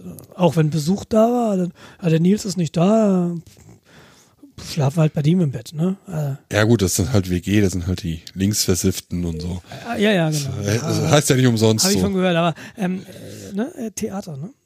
Ja, genau. Wie- wie auch- Ausdruckstanze. Wie wie auch immer. Deshalb, ich persönlich hätte da jetzt nicht so ein arges Problem mit, aber ich kann, ich kann mir vorstellen, dass du die einfach nicht verkaufen willst als Laden. Verstehe ich. Ja, Genau. Na, interessant, okay. Recycling, Und- klar. Warum nicht? jetzt bin ich tatsächlich am Hadern. Ich hatte mir früher überlegt, so, ah, so ein Boxspringbett, weil Hotels haben das häufig. Und wenn ich im Hotel schlafe, das ist so geil, das ist so super. Beste Betten, wo ich bisher drin geschlafen habe, war in Hotelbetten. Ja, Also soll es auch haben. Mag aber halt auch an der Umgebung liegen. Ja, genau, so der Urlaubsfaktor. Äh. Zum Beispiel. Obwohl du ja nie Urlaub gemacht hast, wie du letzte ja, Woche, le letzte Sendung weinend gestandest. das ist richtig, aber man ist ja in irgendeiner anderen Stadt und äh, andere Umgebung. Das fasse ich jetzt auch als Hm. Genau. äh, Urlaubseffekt zusammen. Deshalb, ich glaube, auch wenn man auf einer Messe ist. Ich, ich glaube, es ist tatsächlich total sinnvoll, äh, das in Frage kommende Schlafmöbel oder die Matratze in den heimischen vier Wänden auszuprobieren. Ja. Ja. Und ich schätze mal, wenn du, wie gesagt, 100 Tage ist so der, der Standardwert, so wie es hier aussieht, für die Rückgabe. Mhm. Viele Leute werden dann einfach sagen, ja Gott, jetzt habe ich mich dran gewöhnt. Das weiß ich nicht, ob viele Leute das sagen werden. Äh, Ich persönlich hatte so ein bisschen Sorge, äh, wie machst du denn das mit der Rückabwicklung? Also, wie versendest du Matratzen? Kommt dann Spediteur? Ja, wahrscheinlich, ne? Also geliefert werden die quasi vakuumisiert, zusammengerollt, vakuumisiert. Damit sind die relativ handlich. Ist verständlich, wie ich das meine? Ja. Also, ja, klar. Was heißt Also aber- da ist halt aber, nochmal eine Plastikfolie drum, der wird die Luft entzogen. Ja, genau. Und Aber 2 Meter mal 1,40 ist selbst vakuumisiert. das ist ein Karton, der ist, ich würde mal sagen, ja, 1,40, 1,50 hoch. Genau. Und dann gerollt Und, wahrscheinlich, oder? Und man kann ihn wahrscheinlich gerade so umfassen. Ja, würde in meinen Corsa passen. Ja, okay. Das Problem ist, dann packst du sie aus. Ja, genau. So, jetzt entscheidest du dich. Ja, taugt mir nicht. Und jetzt? Wie kriegst du denn die Luft wieder aus der Matratze raus und in eine luftdichte Tüte? Ich bin jetzt gerade auf einer Seite und gehe die FAQ durch. weil das ist wirklich eine Sache, weil ich jetzt auch nicht weiß, wie das geht. Äh, steht nicht in der FAQ direkt drin. da steht, was bedeutet 100 äh, Nächte Probe schlafen? Ja, der, ja, was bedeutet das wohl 100 Nächte schlafen, du Eimer? Ah ja, okay. Ähm, hier steht, die wird von der Spedition abgeholt. Okay. Innerhalb Deutschlands kostenlos und Oh, äh, innerhalb ist- von Das ist gut. bestellst du die halt nicht in der EU, dann wird's teuer. Ja. Da bist du halt bei 115 Euro. Naja, ich, ich meine, aber diesen, diesen, diesen Hassel hast du wahrscheinlich, oder vielleicht ist der sogar größer, wenn du es irgendwo in einem, in einem Shop kaufst, in einem Möbelhaus oder so. Ja, nein, also was bedeutet Spedition abholen? Spedition abholen heißt, die schicken die Spedition zu dir Ja. irgendwann. ja die Spedition ruft im. Idealfall einen Tag vorher an, häufiger zwei Stunden oder zwei Minuten, bevor sie bei dir sind. Nein, du, Sagen, wir sind gleich da. du bist so negativ. Nein, die Spedition ruft dich vorher an und macht einen Termin mit dir aus. Ja, Die wie gesagt, Idealfall ein paar Tage vorher. Ja. Aber es Natürlich. passiert auch, dass sie äh, 15 Minuten vorher anrufen. Ach ja, wir sind gleich da. Ach, Been there, done that. Also ich hatte äh, bisher mit, mit Speditionsversand, und das ist jetzt nicht viel, gebe ich zu, aber das hat äh, immer eigentlich ganz gut geklappt mit, äh, okay, wir machen dann mal einen Termin. Ne, So nach dem, Motto, was wir mal gemacht haben, wir haben das Klavier von meinem, au- aus Hessen quasi hier, als wir nach München gezogen sind, hertransportieren lassen und das lief natürlich mit einer Spedition. Heutzutage also mit einer Spedition, die auch ähm, nicht eine normale Spedition, sondern eine Instrumentenspedition. Ah, Du okay. willst halt so für Instrumente, äh, willst du Leute, die sich damit auskennen haben, gerade wenn du ein Klavier hast, die Dinger wiegen. Und äh, das war halt so, ja, ja, wann, wann holen wir es denn ab und wann können wir es denn bringen? Und dann war das auch tatsächlich genau. Die waren äh, just in time und das war alles gut. Und nur positive Erfahrungen mitgemacht. Aber ich habe jetzt auch nicht so ganz viel Erfahrung, muss ich auch gestehen. Ja. Aber man kriegt quasi den Termin mehr oder weniger von außen aufs Auge gedrückt. Wenn du das lokal hast und das, du die Matratze mit dem Auto transportieren kannst, also du den Kombi und nicht den Corsa hast, dann kannst du es halt äh, zeitversetzt dahin bringen. Also wenn es dir am ehesten passt. Ja, das Ding ist halt eine Matratze so mit einer Person in ein Auto einladen ist, ist nicht ohne. Gerade Ja. 1,40 mal 2 Meter, die alleine zu bewegen, kriegst du gerade noch hin, aber die alleine in ein Auto einzuladen, das ist. Ich überlege, was ich mit meiner alten Matratze mache. Ich werde wahrscheinlich tatsächlich ein Messer nehmen und die in Streifen schneiden. und dann hast du Matratzenstreifen. Genau, und äh, die kann ich aber transportieren und äh, zum Recycle Center bringen. Ist so. Ja, was du auch machen kannst, irgendwie gegen Abholung verschenken. Also es gibt ja Leute, wie gesagt, die haben weniger Probleme damit, ähm, dass die schon mal benutzt ist. Und, oder du hast Studenten, die halt kein Nein. Geld haben, die jetzt eine Matratze brauchen. Selbst schuld. ähm, Du bist so wenig sozial. Ich meine, die, so, die, soll, die sollen zu den Psychologen gehen und psychologische Tests mit sich machen lassen. Das gibt einen Fünfer. du, wenn du, wenn du, wenn, wenn sie durch ist und du sagst, nee, ja, ey, Nee, die ist durch. okay, dann, dann, Also die, die muss ersetzt werden. dann verstehe ich. Ähm, genau. Außer möchte man ver möchte ich vermeiden, dass ich dadurch geklont werde oder irgend sowas. Deshalb, die wird äh, klein geschnitten. Alles klar, die kommt in Aktenvernichter. kommt Genau. Äh, äh, Ich wüsste sonst nicht, also sonst hätte ich echt ein Problem, die allein durchs Treppenhaus vernünftig zu Ja, kriegen. das glaube ich, ja, ja. Schmeißt alles rum, Nachbarn Blumentopf auf dem, auf dem Flur stehen. Nee, muss nicht sein. Ja. Ja, Ja, äh, hast du jetzt so, du Hast du eine Erinnerung, was du an deinen Matratzen ausgegeben hast? nix. Also, ähm, Ah ja. Hast du dich am Straßenrand gefunden? ja. Nee, ähm, tatsächlich war es so, dass ich äh, mit irgendeiner Matratze nach Marburg gezogen bin. Und als ich, als ich, Und dann hat sie dich verlassen, ja? ja, als ich dann in der WG war, habe ich gemerkt, oh, die, die da liegt, ist besser. Und, und habe meine alte auf den Dachboden gestellt, da steht die heute noch, glaube ich. Und habe dann die beim Auszug, habe ich die mitgenommen aus Marburg. Ähm, wobei, nee, die haben wir liegen lassen, weil dann habe ich das Bett von meiner Mutter übernommen. Das ist ein Doppelbett. Und das haben wir jetzt hier stehen. Und die Matratzen von meiner Mutter und ihrem Lebensgefährten äh, haben wir auch übernommen. Wie gesagt, ich habe da persönlich überhaupt keine Probleme mit und ich nehme das, was da Ja, ja. ist und äh, die Matratzen funktionieren für mich. Okay, also würde ich dich jetzt auch nicht zum äh, Matratzenberater erklären wollen. Nee, überhaupt nicht. Mm -mm. Ich habe mich damit nicht beschäftigt. Ich habe immer das genommen, was da ist und das hat immer irgendwie funktioniert. Ich kann dir auch nicht sagen, ob das eine PU-Schaummatratze ist, ob das eine Federkernmatratze ist. Kann ich dir nicht sagen, weiß ich nicht. Das sind natürlich noch die Alternativen, ne? So eine Federkernmatratze, wie sie früher war. Ja, wie zu Omas Zeiten. Ja, genau. Ja, die haben aber teilweise auch früher auf, ähm, auf Matratzen geschlafen, die mit Heu gefüllt waren. Das war dann nicht so gut. Das habe ich mir auch schon überlegt. Wohnung einfach mit Heu und Katzenstreu ausstreuen. Was du auch noch drüber nachdenken kannst, habe ich nie selbst drin geschlafen, Wasserbett.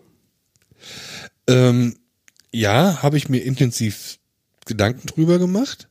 Kriegst du auch für kleines Geld direkt über Ebay? Ja? Ist dann halt mit, der, mit dem Versand ein bisschen schwierig. Du kriegst sie ja nicht voll. Ja, Die die, werden ja- sind aber, das sind aber halt im Wesentlichen Badewannen. Ja, das ist richtig. Die sind halt, die sind halt nicht faltbar. Ja, das, das kommt hinzu. Äh, viel schlimmer oder was mich am meisten st- an den ganzen stört ist, du hast permanenten Stromverbrauch. Du hast mich deine Heizung, die müssen permanent geheizt werden, Ja. Weil sonst hast du halt irgendwie äh, 25.000 Liter Wasser, die dein Körper versucht warm zu machen. Ja. Das, ups, sorry, das funktioniert nicht. Nee, andersrum funktioniert's. Die 25.000 Liter machen deinen Körper kalt. Nein, Doch, du äh, versuchst es zu heizen. ja, aber es gelingt dir nicht. Richtig. Und deshalb hast du da, ne? Es gibt äh, Computer, die sind wassergekühlt. Und äh, das machen sie, weil Wasser so gut die Wärme wegtransportiert. Und ähm, ja, das wird bei deinem Körper auch funktionieren. Das heißt, du wirst so relativ lange ein, dich sehr kalt fühlen in diesem Bett. Und deshalb Genau. hast du recht, die werden geheizt. Aber das ist auch das Schöne, die werden geheizt. Ja, ist geil. Das heißt, im Winter legst du dich in ein schön, mucklig, schön warmes Bett. Ja. Du brauchst nicht mal eine Wärmflasche. Guck mal, was das an Stromkosten für einen Wasserkocher spart. Spart, genau. Oder im Sommer, es ist bullenheiß, Ja, machst du kalt. da hast du, dann machst du die Heizung runter, ja, also wird dir kalt. Super. Ähm, sind Vorteile, keine Frage. Und ein Vorteil, ist, ein Vorteil ist tatsächlich für Allergiker. Du hast halt äh, deutlich weniger Hausstaubmilben. Du hast sie Ja. halt nicht in der Matratze wohnen. Das geht technisch eben nicht. Und du kannst die äh, Härte einstellen. Indem du halt mehr Wasser reinmachst, dann Ich habe jetzt 10 Bar auf dem Bett. Ja, die, die andere Sache ist, ähm, äh, du kannst diese Wasserbetten in verschiedenen Beruhigungsebenen ähm, haben. Du kannst sie null beruhigt haben. Da hast du eine Plastikfolie, wo Wasser drin ist. Das heißt, du bewegst dich und dann schwappst du eine halbe Alles bewegt Stunde. sich mit. Ja, okay. hm. Ja. Ähm, oder du kannst sie voll beruhigt haben, dann unterscheiden sie sich von der Matratze anscheinend nur noch kaum. Ja, Ich habe das nur angelesen, das ist jetzt keine Praxiserfahrung, die ich jetzt hier wiedergebe. Ähm, die, was man halt so in den Foren liest, ist, äh, am Anfang wählen die Leute wohl immer ziemlich stark beruhigt aus und beschweren sich dann so, ach, das hätte ich doch nicht gemacht, ich hätte auch lieber, dass es so wie mehr Wellengang ist. Okay. Aber das kannst du nicht ohne weiteres ändern. Weil diese kommt dann dadurch, dass dann in die, äh, in, in den Wasserauffangbereich So ein Membran so sind, oder? äh, Membran beziehungsweise Schaumstoff, Ah, der quasi okay. das Wasser in Poren speichert. Ah, okay. Und dadurch hast du halt diese Wellenbewegung nicht mehr. Mhm. Und dann werden halt verschiedene Schichten reingelegt, je nachdem, wie stark beruhigt du das haben möchtest. Aber die Profis, die sagen so, Mama, Mama, das, Mama, mach das mal raus. Ja, genau. Und so wie ich das verstanden habe, ist das nicht ohne weiteres machbar. Dass du sagst, Lage rein, Lage raus. Ja. So. Aber es gibt ja so ein Mittelding vielleicht. Ja, natürlich, aber im Grunde müsste man da, wie du schon sagtest, erstmal Probe liegen. Ja, ja, das stimmt. Es gibt Wasserbettenhersteller, die haben Hotels mit Wasserbetten ausgestattet, wo die dann sagen, ja, kannst dann in dem Hotel, buchst dich halt zwei Nächte ein und dann äh, kannst du auf unseren Wasserbetten schlafen. Und machst halt mal 100 Tage, ne? Ja, müssen wir auch mal machen, so 100 Tage Hotel, Ja. auch nicht so schlecht. Ich kauf dann mal ein neues Haus. Aber du weißt immer noch nicht mit was für ein Bett. Ja, genau. Also, ich weiß nicht, ob da unsere Hörer und Hörerinnen irgendwie Erfahrung haben. Würde mich mal interessieren. Bevor ich jetzt hier 600 Euro, ich, ich gebe keine 600 Euro für eine Matratze aus. Ja, weiß ich nicht. Ich meine, Da kriege ich nass für. gutes Thema, Jens. Ähm, hatten wir schon. Nee, ähm, Ja. ich äh, weiß nicht. Ich, das ist vielleicht so ein Ding, wo ich nicht sparen würde tatsächlich. Weil du liegst relativ lange pro Tag im Bett. Sagen wir mal Ja. so den Daumen gepeilt, ein Drittel. Kommt nicht genau hin, aber ein Viertel bis ein Drittel. Und ähm, das ist, wenn du dann morgens aufstehst und irgendwo so denkst, so, oh Gott, habe ich scheiße geschlafen und ah, Rückenschmerzen. Das wäre es mir über die Zeit, glaube ich, schon 600 Euro wert. Ja, aber was ist, wenn ich diese 600 Euro ausgebe und es nichts bringt? Genau deshalb Probe liegen. Ja, hm, Also ich, ich glaube tatsächlich, äh, das ist, das ist ein Aufwand, aber ich glaube, das ist ein Aufwand, der in wenigen Bereichen sinnvoller ist als in Matratzen.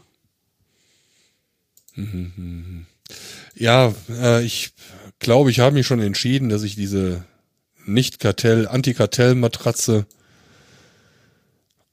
tatsächlich mal holen werde. Ja, hat ja die PR bei dir funktioniert. Herzlichen Glückwunsch. Ja, kann sein. Mal sehen, vielleicht träumst du ja von Guerilla-Kriegen, wenn du auf diese Matratze schläfst. Ja, es sind 330 Euro. Aber wie du schon sagst. Das sind fast also, so viel Euro, wie der S4 PS hat. Ja.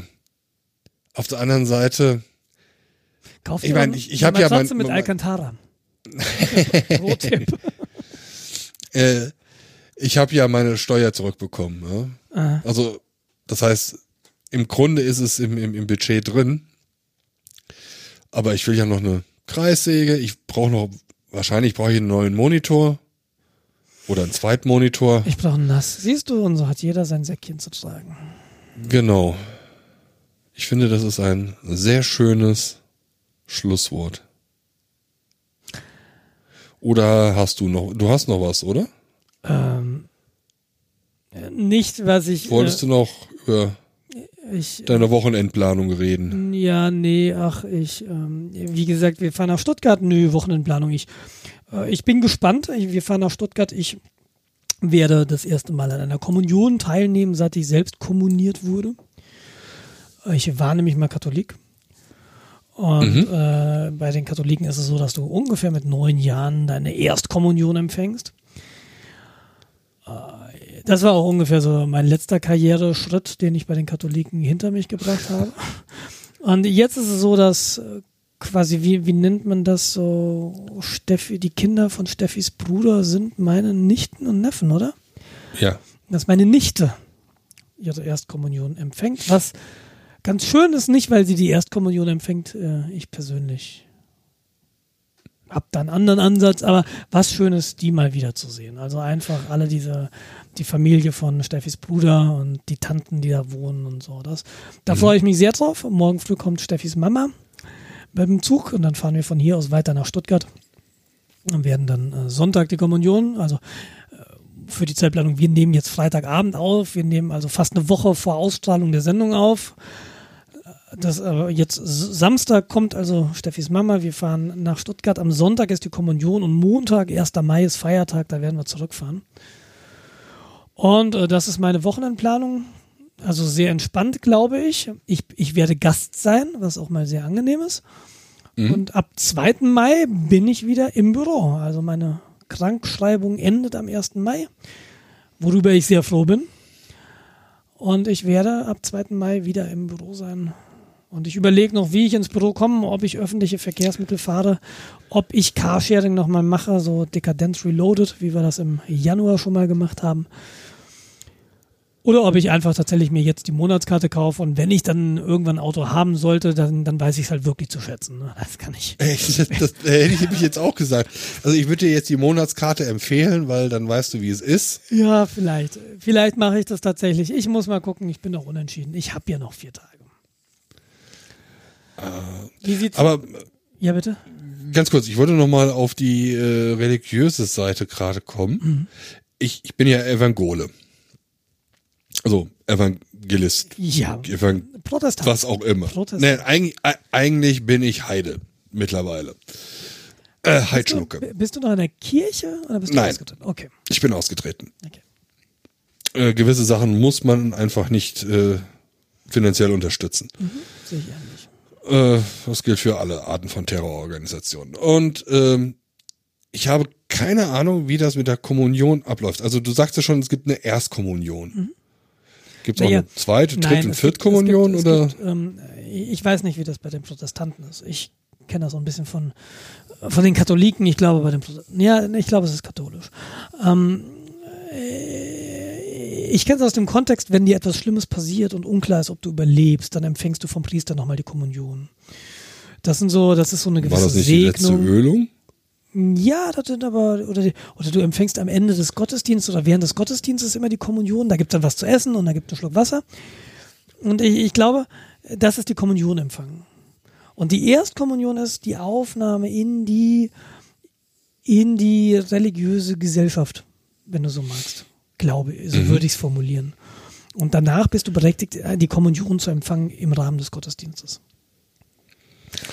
Okay. Deshalb heißt das Ding mhm. Erstkommunion. Und, und dann empfängst du sie halt immer wieder.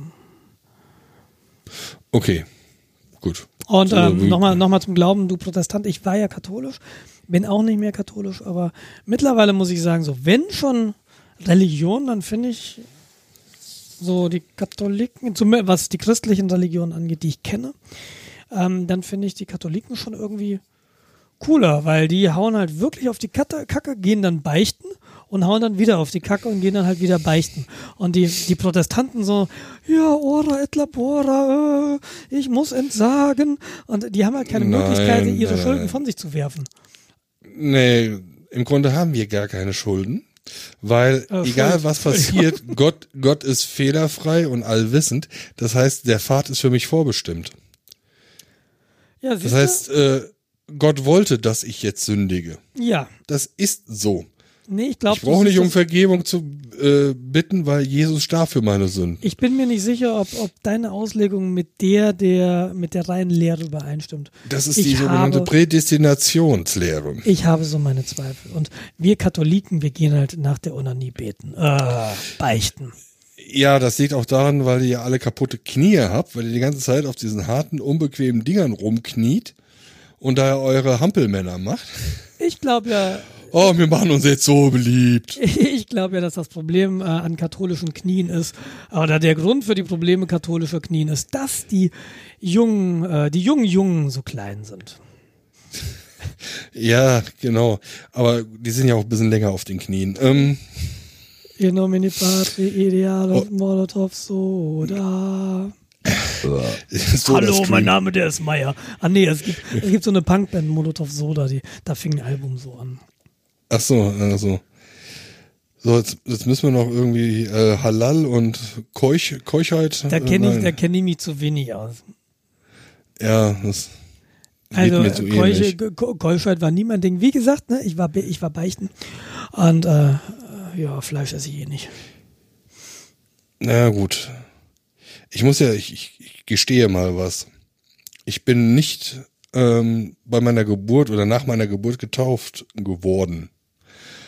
Ich kann auch kein Deutsch mehr anscheinend. Ich wurde nicht getauft. Das, ich glaube, das liegt daran. Ich glaube, das ist so dieser Flashback jetzt. Ach, Moment mal.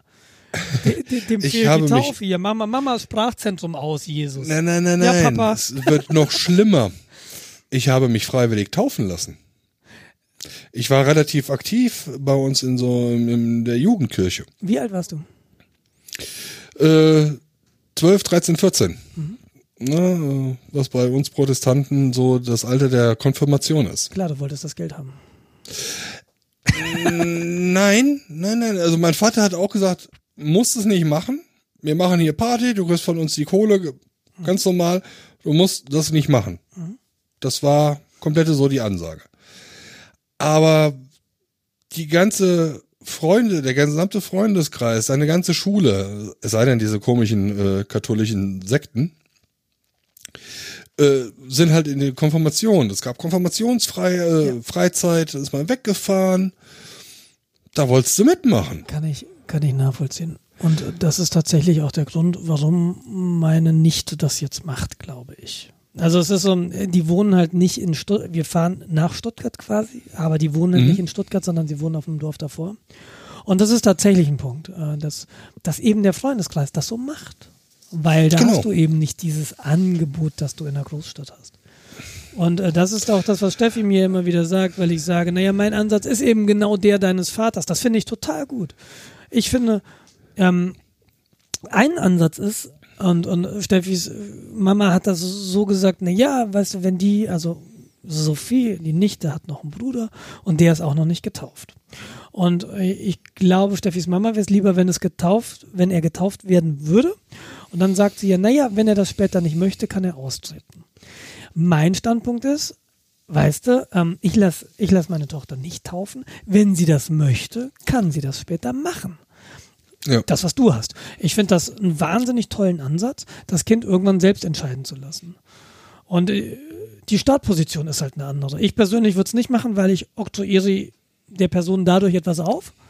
Nämlich so, jetzt taufen wir dich erstmal, dann bist du schon mal bei denen. Ähm, mein Ansatz ist, nee, wenn du hin willst, dann, dann geh halt hin. Steffi sagt auch, aber zu Recht, naja, wenn du dich in solchen Kreisen bewegst, dann lernst du auch schon mal ähm, so gewisse gesellschaftliche Grundfesten. Ne? Es ist nicht okay, jemanden zu erschlagen. Gut, ich sage, ich brauche dafür nicht die Bibel. Das kann ich meiner Tochter auch so vermitteln. Und Ja. äh, wir- sind da ein bisschen indifferent, tatsächlich. Aber ich finde total gut den Ansatz deines Vaters. Und ich finde das auch überhaupt nicht schlimm zu sagen, naja, ich lasse mich jetzt taufen, denn klar, deine Freunde machen das, wieso denn nicht? Das ist, das ist im Prinzip das gleiche wie mit dem Theater. Meine Freunde geht ins Theater, dann gehst du halt mit. Also Und 13 ist. man nimmt es, man, man also aus meiner Sicht, ich, ich habe das ja nicht ernst genommen. Ne? Das war, man hat mit seinen Kollegen, mit seinen Freunden da abgehangen. Äh, man hat so Spaß gehabt. Ähm, der Priester, der Pfarrer, der war auch noch cool drauf. Ja, wir Mhm. ja, hatten die, die einen. stehen auf Jungs. Ah, Ach so, nee, war Protestant. Nee, nee, das sind Katholiken. Wir hatten einen ähm, Jugendpriester, der war Schlagzeuger in der Metalband. Ja, voll cool, ja. Und dann kam halt ja, Gespräche über Gott und ähnliches. Und ähm, du hinterfragst das ja in dem Moment auch nicht. Nee. Weil dir fehlt erstmal das komplette Handwerkszeug, um so Sachen zu hinterfragen. Und du hast diesen sozialen Druck, es in dem Moment auch nicht zu tun. Ja, den Weil- sozialen Druck, ich weiß nicht. Nee, nee, weil wenn du jetzt hergehst, wenn dir, wenn dir jetzt, äh, machen wir mal ein ganz flaches, einfaches Beispiel, äh, was von Adam und Eva und einer sprechenden Schlange erzählt wird, und du dann versuchst zu argumentieren, wie sprechende Schlange. Wir haben noch nie eine sprechende Schlange gesehen, macht doch keinen Sinn. Ja, es gab, ich weiß nicht, wer es war, der hat gesagt, der hat mal gesagt, ja, es gab Leute, die sind für weniger in die Klapse gekommen. Richtig. Ja, Und äh, dann, ja, dann bist du halt als präpubertärer oder pubertärer Junge oder Mädchen, da machst du sowas nicht, weil du dann dich in den Mittelpunkt stellst. ja. Ich weiß nicht, ob das so eine bewusste Entscheidung ist. Also ich war früher beim CVJM und das ist der christliche Verein junger Menschen. Der hieß mal junger. Männer irgendwann. Das ist eben dieses, diese katholische Jugendorganisation. Wenn nicht, ne, sind Katholiken, glaube ich. Und ähm, ich war da, weil das halt tatsächlich ein Freizeitangebot war. Ich komme ja auch vom Dorf. Genau. Und wir haben Hockey gespielt. Und davor gab es dann natürlich ein bisschen Singen und es gab auch Geschichten lesen aus der Bibel und die Geschichten sind auch teilweise echt spannend gewesen.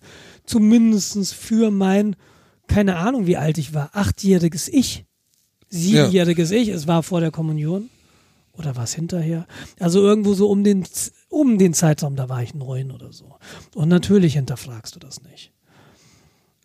Und Ja. ja, also ja, weiß ich nicht. Ich ähm, deshalb, ich bin mir auch nicht sicher. Wir werden Fine jetzt, obwohl sie nicht getauft ist, ähm, sie wird in den katholischen Kindergarten gehen ab September.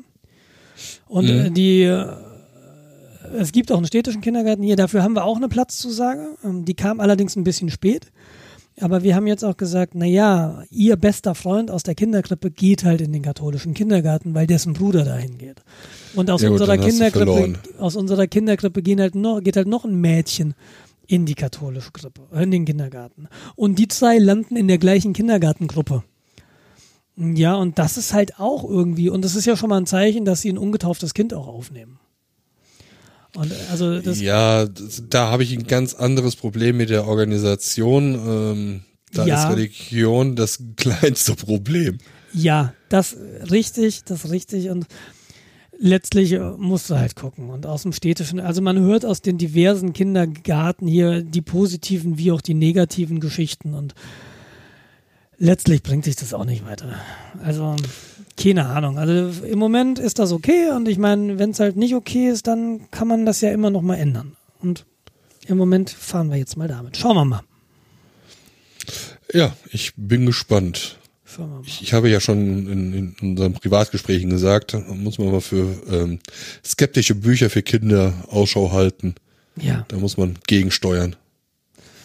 Ja, ähm, wird sich zeigen. Ich bin, ich, ich bin da selbst sehr, sehr dünnhäutig. Also ich passe da schon auf und ich bin mal gespannt, was ich dazu erleben werde und äh, zu erzählen habe. Im letzten Quartal diesen Jahres. Ja, es wird ja wahrscheinlich nicht so. Es, Religion kommt ja un, unterbewusst oder unterschwellig. Unterschwellig ist das richtige Wort. Das wird ja ja nicht mit der Holzhammer-Methode. Subtil. Subtil, genau. Es wird Nee. hier halt vorgelebt. Und es ist ja auch, es ist ja auch überhaupt nicht negativ zu bewerten, sich mit Religion auseinanderzusetzen. nee, überhaupt Und, nicht. und das ist ja gerade, glaub, ich, ich glaube, die Leute, die heute über, über den Islam als solchen sprechen oder über islamische Mitbürger, dass die sich in, im Durchschnitt viel zu wenig mit dem Islam auseinandergesetzt haben, bevor sie ihr Maul aufgerissen haben. Weißt du, das, und ich selbst maße mir da auch überhaupt gar kein Urteil an. Ich kenne mich mit dem Islam auch nicht aus. Und das ist eigentlich, das ist eigentlich das Problem. Ja, also der Islam hat dasselbe Problem wie jede Religion im Sinne von die Leute, die diese Religion in Anführungszeichen äh, adaptieren, also Konvertiten, werden schnell päpstlicher als der Papst. Du hast immer du diese, diese Eiferer. Ja. Immer. Die, und da brauchst du nicht die Religion für, es sei denn, du nennst Veganer auch eine Religion. Aber du hast sie überall. Wirklich Ja. überall. Ob das jetzt Windows-Benutzer, Linux-Benutzer oder Mac-Benutzer sind, ob das Veganer oder Fleischfresser sind, Äh, Es ist, überall wird, wird meine Überzeugung ist die wahre.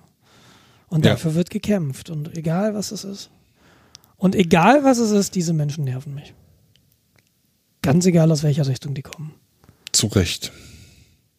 So, das war jetzt aber so ein langer Nachklapp für seit dem letzten. Das war ein schönes Schlusswort.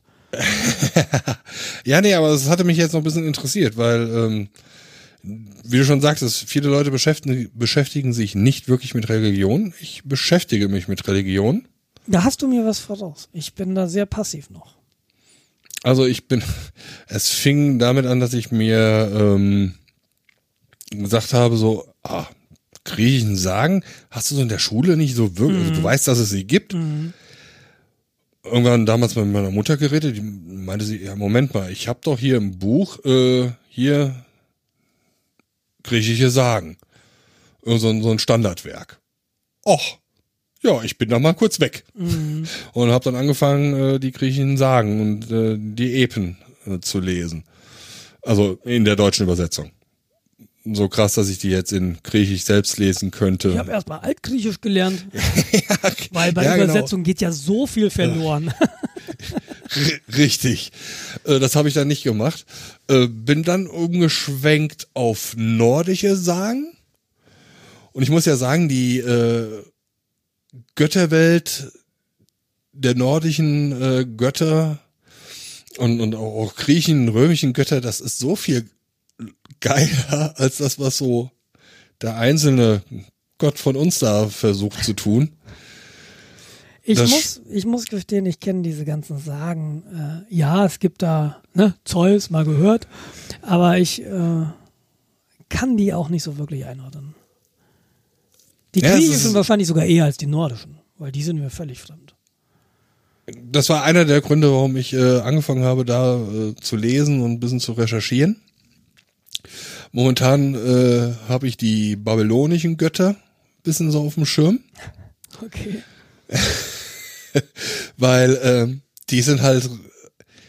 Das Lustige ist, egal welche Religion, diese poly, poly nein polytheistischen Religionen, also mehrfach Götter, die sind, die ähneln sich. So mal siehst, die haben alle voneinander abgeschrieben. Aber das ist ja bei diesen Religionen auch so. Und das, ähm, da, da gab es irgendwann eine, eine ganz interessante Dokumentation, die das zurückgeführt haben auf Jesus und seine zwölf Jünger. Das ist ein, ein Stern mit zwölf Planeten oder was? Ein, äh, es war irgendein astronomisches Ereignis. Und äh, das, das ist, ich meine, das darfst du halt nie vergessen. Religion wurde ja früher dafür benutzt, um den einfachen Leuten, ich meine, damals war Bildung ja nicht so zugänglich wie heute und früher haben die Menschen halt ja Ackerbau gemacht und äh, um den Leuten einfach mal so ein Gewitter zu erklären, ja, oder, oder einfach so ähm, astronomische Vorgänge oder so Naturdinge. Ja, und, also und all diese Phänomene findest du in Religionen wieder. War wa- so was die du ja These hast. dieser, dieser Dokumentation, was ich sehr spannend Ja. finde. Ja, was du ja hast, du hast, auf der Erde hast du nur Chaos. Ja, da ist jeder Tag unterschiedlich. Morgen regnet's, dann schneit es. Es ist kein Verlass. Und dann guckst du im Himmel, da ist Ordnung. Da ändert sich nichts. Guckst du ein bisschen länger, so ein paar Sachen ändern sich ja schon. Ja? Und äh, dann fängst du halt drüber an nachzudenken, warum ist das so? Ja, der, der Mensch möchte ja eine Erklärung haben und am liebsten in der Form von einer Geschichte. Und da, also es ist jetzt so meine persönliche Theorie, die ich zu diesem Thema habe. Und dadurch entstehen halt Geschichten, dass da jetzt große Schlachten von irgendwelchen äh, übermächtigen Wesen sind, weil die sind übermächtig, müssen sie ja sein, weil da ist Ordnung, hier nicht. Ja, ähm, finde ich jetzt aus der Sicht eines Menschen, der ähm, Science-Fiction-Romane liest, äh, plausibel. Ich persönlich habe da meine Zweifel, dass das so war. Mhm. Ja, okay. Aber ich werde heute Nacht meinen Astralkörper auf dich hetzen und dann können wir das ausfeiten. Mach das, weil mein Alabasterkörper dagegen gestählt ist. Du weißt, Ich habe einen Brust- Level 4 Alabasterkörper. Du weißt, warum auf meiner Brust keine Haare wachsen, ne? Auf Stahl